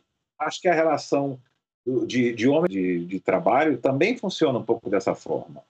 Né? Existem formas diferentes de pensar, existem formas diferentes de, de, de lidar com o mesmo problema. Em todos os sentidos, não só em relação a homens e mulheres, mas né, falando de. Então, eu, eu tenho visto que isso já passou, já não uhum. Penso mais nisso. Acho até interessante a gente tocar no assunto, porque eu acho que, comparando com a minha experiência no Brasil, por exemplo, na minha experiência na América Latina, sempre foi um reduto muito masculino. Surpresa quando eu entro no teatro e vejo que tem uma certa área é, que está sendo ocupada cada vez mais pelas mulheres, né? inclusive é, partes de, de, liderança mesmo, pessoas que têm, é, mulheres que têm função de head of lights ou qualquer coisa parecida, eu acho que está se é, cortando muito com uma, com uma relação é, conservadora e, a meu ver, sem o menor motivo. Eu nunca vi motivos pelos quais as mulheres não poderiam participar mais desse processo. Uhum. Agora, eu acho que é, eu vejo de uma forma muito positiva que está se equilibrando. Né? Eu não sei se vai chegar num ponto de igualdade. Eu estou tentando também tirar um pouco esse aspecto ideológico do meu estar aqui levantando bandeiras. Eu não sou feminista, não sou machista, não sou é, homofóbico. Para mim, tanto faz. Não, não, é essa a questão. Que a qualidade do trabalho mudou. A qualidade Às da vezes a gente de, de ao, ao tirar a entrada da mulher, é, de trazer até para essa é, é, um olhar muito um olhar muito preconceituoso no sentido de supervalorizar. Eu acho que a igualdade é o melhor lugar nesse realmente é o... perceber que não há nada que impede e também não é nada de extraordinário, tipo de... Exato. Exato. Porque ele contrata uma mulher. Eu acho que esse discurso de que a mulher traz mais sensibilidade, isso, isso me cansa um pouco. Eu, eu prefiro. Conceituoso isso. Uhum. Na, na, verdade, a posição da mulher está ali, ela pode ocupar no momento que ela quiser, que ela tiver interesse. Né? Eu não vejo a necessidade, mas eu não vejo o porquê de você estabelecer determinados, eh, determinadas funções no teatro como uma função meramente masculina. Não é, não é que se definia, talvez, por uma questão de força física. Hoje em dia, as condições de trabalho mudaram bastante. Uhum. E eu te digo, eu conheço mulheres que têm muito mais força física que muitos homens. esse já não é mais. Né? É. Mas, é, voltando um pouco a esse teatro que, que a gente já conversou bastante lá, é, a Ópera de Montpellier, é, tem um grupo super jovem, é, tem um grupo é, bastante equilibrado entre mulheres e homens, mas a parte cenográfica, por exemplo, ainda é dominada pelos homens. E isso me deixa um pouco se realmente é um processo que é um processo natural, ou se realmente ainda é um processo de conquista que as mulheres precisam estabelecer como meta, se elas realmente estão interessadas nisso. Uhum. Entendeu? Porque com a luz, que é o ponto que, que me dá um processo de, de trabalho num, num teatro, é, eu vejo que é muito mais equilibrado. Não está ideal, não. Uhum. Tá no, já não se, se fala mais do assunto mas já está muito mais equilibrado. Em compensação, ainda existe um processo bastante, principalmente hierárquico. Né? A, a, mulher, como força de trabalho, ela é presente, mas ela ainda não alcançou nenhum tipo de posição de liderança. De espaço. E isso me chama muita atenção também, né? Eu acho que ainda é mais um, um, um tabu que tem que ser rompido, eu acho que é uhum. mais um, precisa de, de muita discussão e também de interesse. Se as mulheres não têm interesse, paciência. também é. tem isso. Né? Eu, eu não sei se. É você pensar se há um bloqueio, impedimento, ou se realmente não, não acontece. É. é possível, né? Eu, eu também. É enorme conversar com você. Infelizmente, tem que interromper, como você disse, parece que passou cinco minutos, né? Eu não senti, na verdade, eu não senti. É. Muito bom, Olha, muito bom conversar. Isso de começar a gravar, a gente já estava com a hora, né? Pois olha, realmente um prazer enorme falar com vocês, um prazer enorme estar no Brasil de alguma forma, depois de tanto tempo. De... Um é. prazer enorme a possibilidade, inclusive, de abrir meu baú e, e ter algumas é, lembranças que realmente me emocionam muito. Muito eu obrigado. Eu tinha várias perguntas sobre aquela entrevista para o Ian Rodnik, né, do Praga, mas a gente vai ter que marcar um outro bate-papo. Todo prazer. E é isso, né? A gente está assumindo tanto esse. Sensação que a gente tem é que a gente realmente se conhece. Maravilha. Bom, a gente não tem contato, de qualquer forma. Com certeza. Com certeza. E se você voltar a Montpellier, vamos conversar também. Em Montpellier, eu vou estar, tá, eu vou estar tá em, em novembro, eu tenho mais duas produções lá. Ah, que legal. Está confirmado. Ópera também? Na hora. Maravilha. Você não vem também para. Olha, vou assistente pela primeira vez. Seria ótimo. Eu chamo, eu, eu chamo de colaborador, eu não chamo de assistente, porque colaborador é muito bem-vindo. Eu é que fico nessa inveja aqui. porque. Também, Marcelo. Nossa, assim, é, gravando aqui, é, eu acabei mandando mensagens aqui pro Dalton e pro James, né? Pro James Festenseifer, né? E eles ficaram hiper felizes, falaram assim, nossa, que bom papo e etc.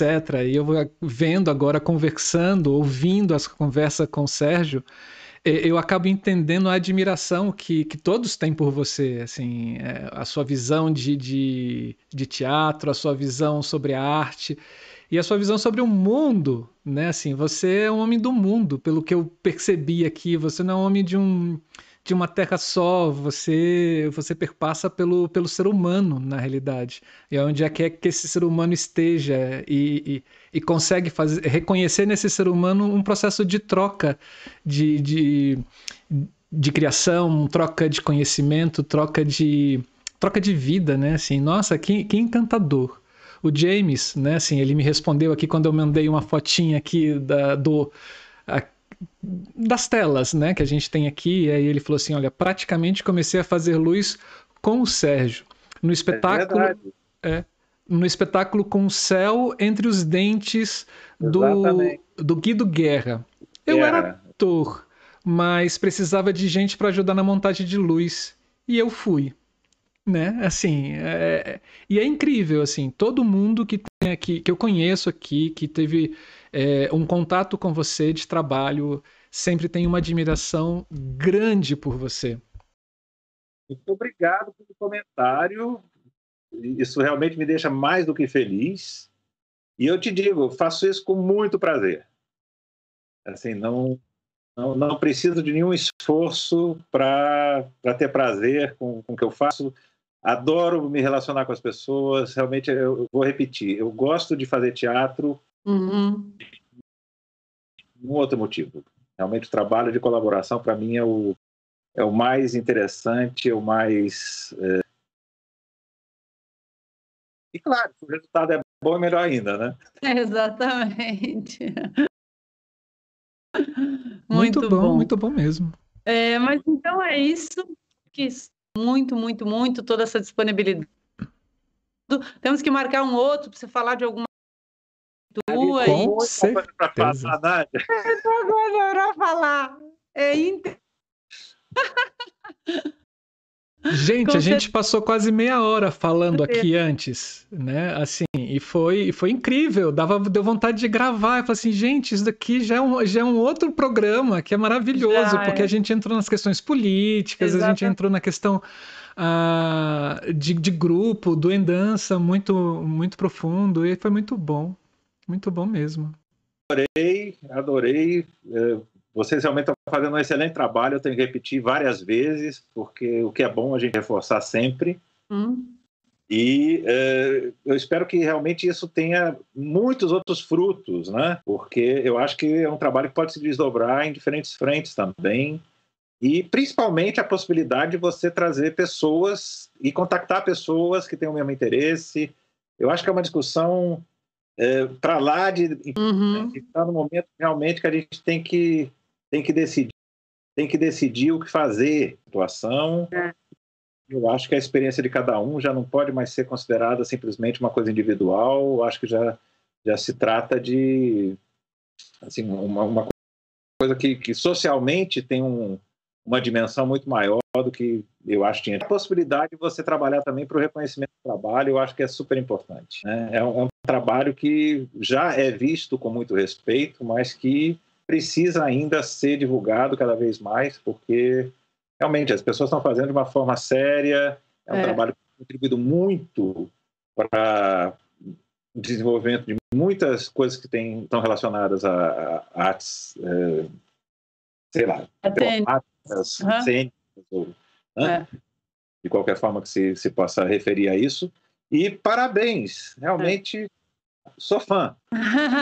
é, eu, acho que, assim, eu acho que o trabalho já tem uma boa visibilidade. Eu acho que o que o, o projeto da Ideia Luz faz é dar um pouquinho mais de visibilidade para o profissional, para as profissionais, né? Para as pessoas que fazem é, esse trabalho. Eu acho que a luz ela aparece, mas como você disse lá no comecinho, é, o iluminador, a iluminadora ainda está um pouco na sombra. Então eu acho que é esse esse esse revelar desse, desse bastidor né, da, da iluminação, e isso que o Marcelo também falou, né? Então, somos pesquisadores, fazemos pesquisa, né? Mesmo quem não está na academia, mesmo quem não está na universidade, o nosso trabalho é um trabalho de constante renovação, é um trabalho de constante pesquisa, é um, um trabalho de constante aprendizado, como você falou tantas vezes. Então, eu acho que essa visibilidade para o e para profissional que trabalha na área é que é super importante, né? Da, a dedicação que demanda. Então, não é só ir lá, apertar botão e acender lampadinha, não. A gente tem muita coisa por trás.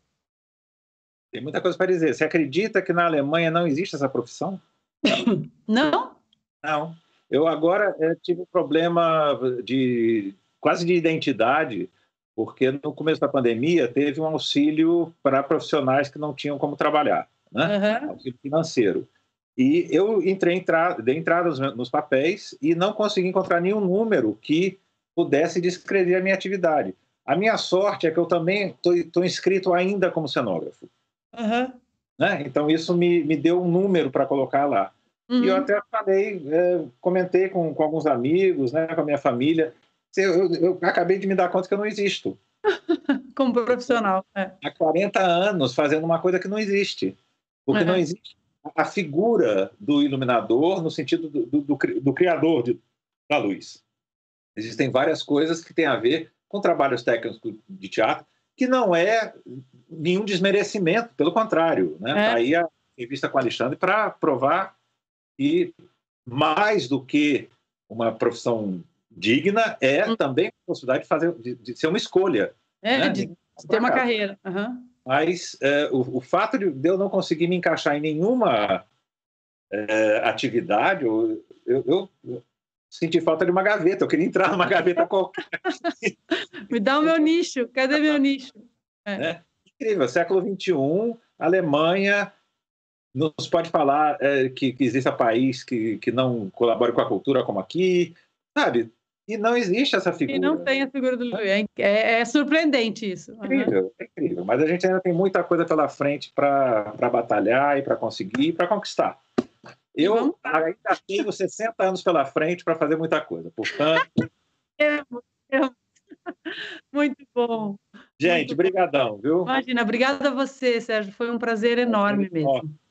Lembrando a vocês que estão aqui acompanhando a gente no canal, não se inscreva, não se esqueça de se inscrever no canal, para a gente é muito bom. Quanto mais seguidores a gente tiver, é, mais o YouTube acha que esse canal ele é interessante, né? Porque ele não assiste os vídeos, porque se ele assistisse ele já acharia isso desde o início, né? Mas como a gente trabalha com algoritmos, né? Os algoritmos dizem isso. Então se inscreva para a gente, é muito legal dê o joinha, porque também é outro algoritmo também muito importante. E se você estiver assistindo depois da estreia desse vídeo, deixe a sua opinião, sua colaboração ou sua pergunta no, no embaixo, nos comentários do vídeo mesmo. Que se for uma pergunta, a gente faz essa pergunta atravessar o Atlântico e chegar até a Alemanha. Né? E quem sabe o Sérgio responda isso a gente, mas ele vai responder sim, né? Não tem a menor Com dúvida. certeza. Não tem a menor dúvida. uh, você... Mesmo na Alemanha, em qualquer lugar que esteja. Com certeza, é para isso que existe a internet, gente. Né? Assim, então, uh, você que quer contribuir com o canal, você pode utilizar essa QR Code que está aqui em cima. Né? É você abrir o aplicativo do seu banco e fazer qualquer tipo de contribuição, qualquer real que caia, né? qualquer quantia que caia é, na para gente, a gente reverte isso em melhoria do canal, seja para compra de melhores materiais para que você tenha cada vez mais uma qualidade de transmissão melhor, ou seja também que é onde está todo o nosso esforço na divulgação desse canal para que esses produtos né, para que esses vídeos com esses conteúdos de qualidade possam chegar a todas as pessoas nesses do Brasil de norte a sul, de leste a oeste, independente se ele está na capital ou no interior. O mais importante para a gente é que essa divulgação da arte, da cultura e da iluminação cênica possa chegar a todos os brasileiros e, quiçá, no mundo. Né?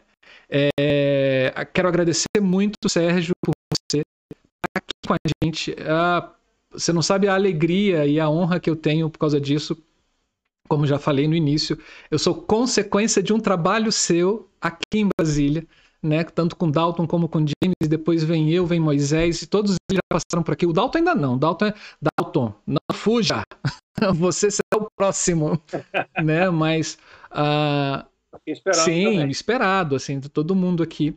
E, e é isso. Agradecer a Nádia Luciane porque é uma parceira gigantesca nossa, né? A gente, o mundo é dela, né? o mundo é dela, com a parceria do Laboratório de Iluminação Labic da Unespar.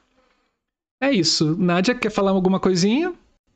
Maravilha, não, só agradecer, agradecer esse espaço, né, do, do projeto da Ideia Luz, sou fã de carteirinha, adoro fazer parte, é uma honra para mim também, e agradecer muito o, o aceite do convite, do nosso convite aí do Sérgio e desse papo maravilhoso que a gente teve aí hoje. Foi muito então é isso, se liguem no canal, sigam a gente nas nossas redes sociais, a gente tem Instagram, Facebook, a gente também está em podcast. Se você não conseguir assistir isso no YouTube, você pode entrar no podcast, em qualquer plataforma que você tiver seu podcast, você pode colocar lá, digitar da Ideia Luz, estará, e lá estarão mais de 100 programas que nós temos aqui na, no ar, né? Nesse, nessa nova empreitada de vida que a gente tem. É isso. Qual é a palavra, qual é a frase final, Nádia, que você já aprendeu? Ah, você quer falar, Sérgio? Oi, fala, Sérgio. Eu, não, eu só, só, queria mais uma vez agradecer. Realmente foi um prazer, eu não senti o tempo passar. E eu, na verdade, gostaria muito de continuar essa conversa durante horas ainda. Eu reconheço as limitações do, do meio também, mas uhum. eu acho que a gente estabeleceu um contato que com certeza vamos levar com adiante. Com certeza. Com certeza. Com certeza. Sem a menor sombra de dúvida. E é isso, né? Se inscrevam no canal, deem o seu joinha, deem as suas contribuições, suas colaborações e aguardem os próximos vídeos. A gente tem muita novidade por aí no Da Ideia Luz Mundo. É, e co como é que a gente encerra? A gente, já, a gente já ensinou a Nádia. Vamos lá, como é que a gente encerra, Nádia? Ah, meu Deus do céu, não foi nessa saia justa. Esse foi. Ó, ó, ó, ó. Esse foi o, o da, mais um episódio do Da Ideia Luz Mundo. É mais ou menos. é isso, gente. Tchau, tchau. Tchau, tchau. Obrigada. Tchau. Obrigado, tchau.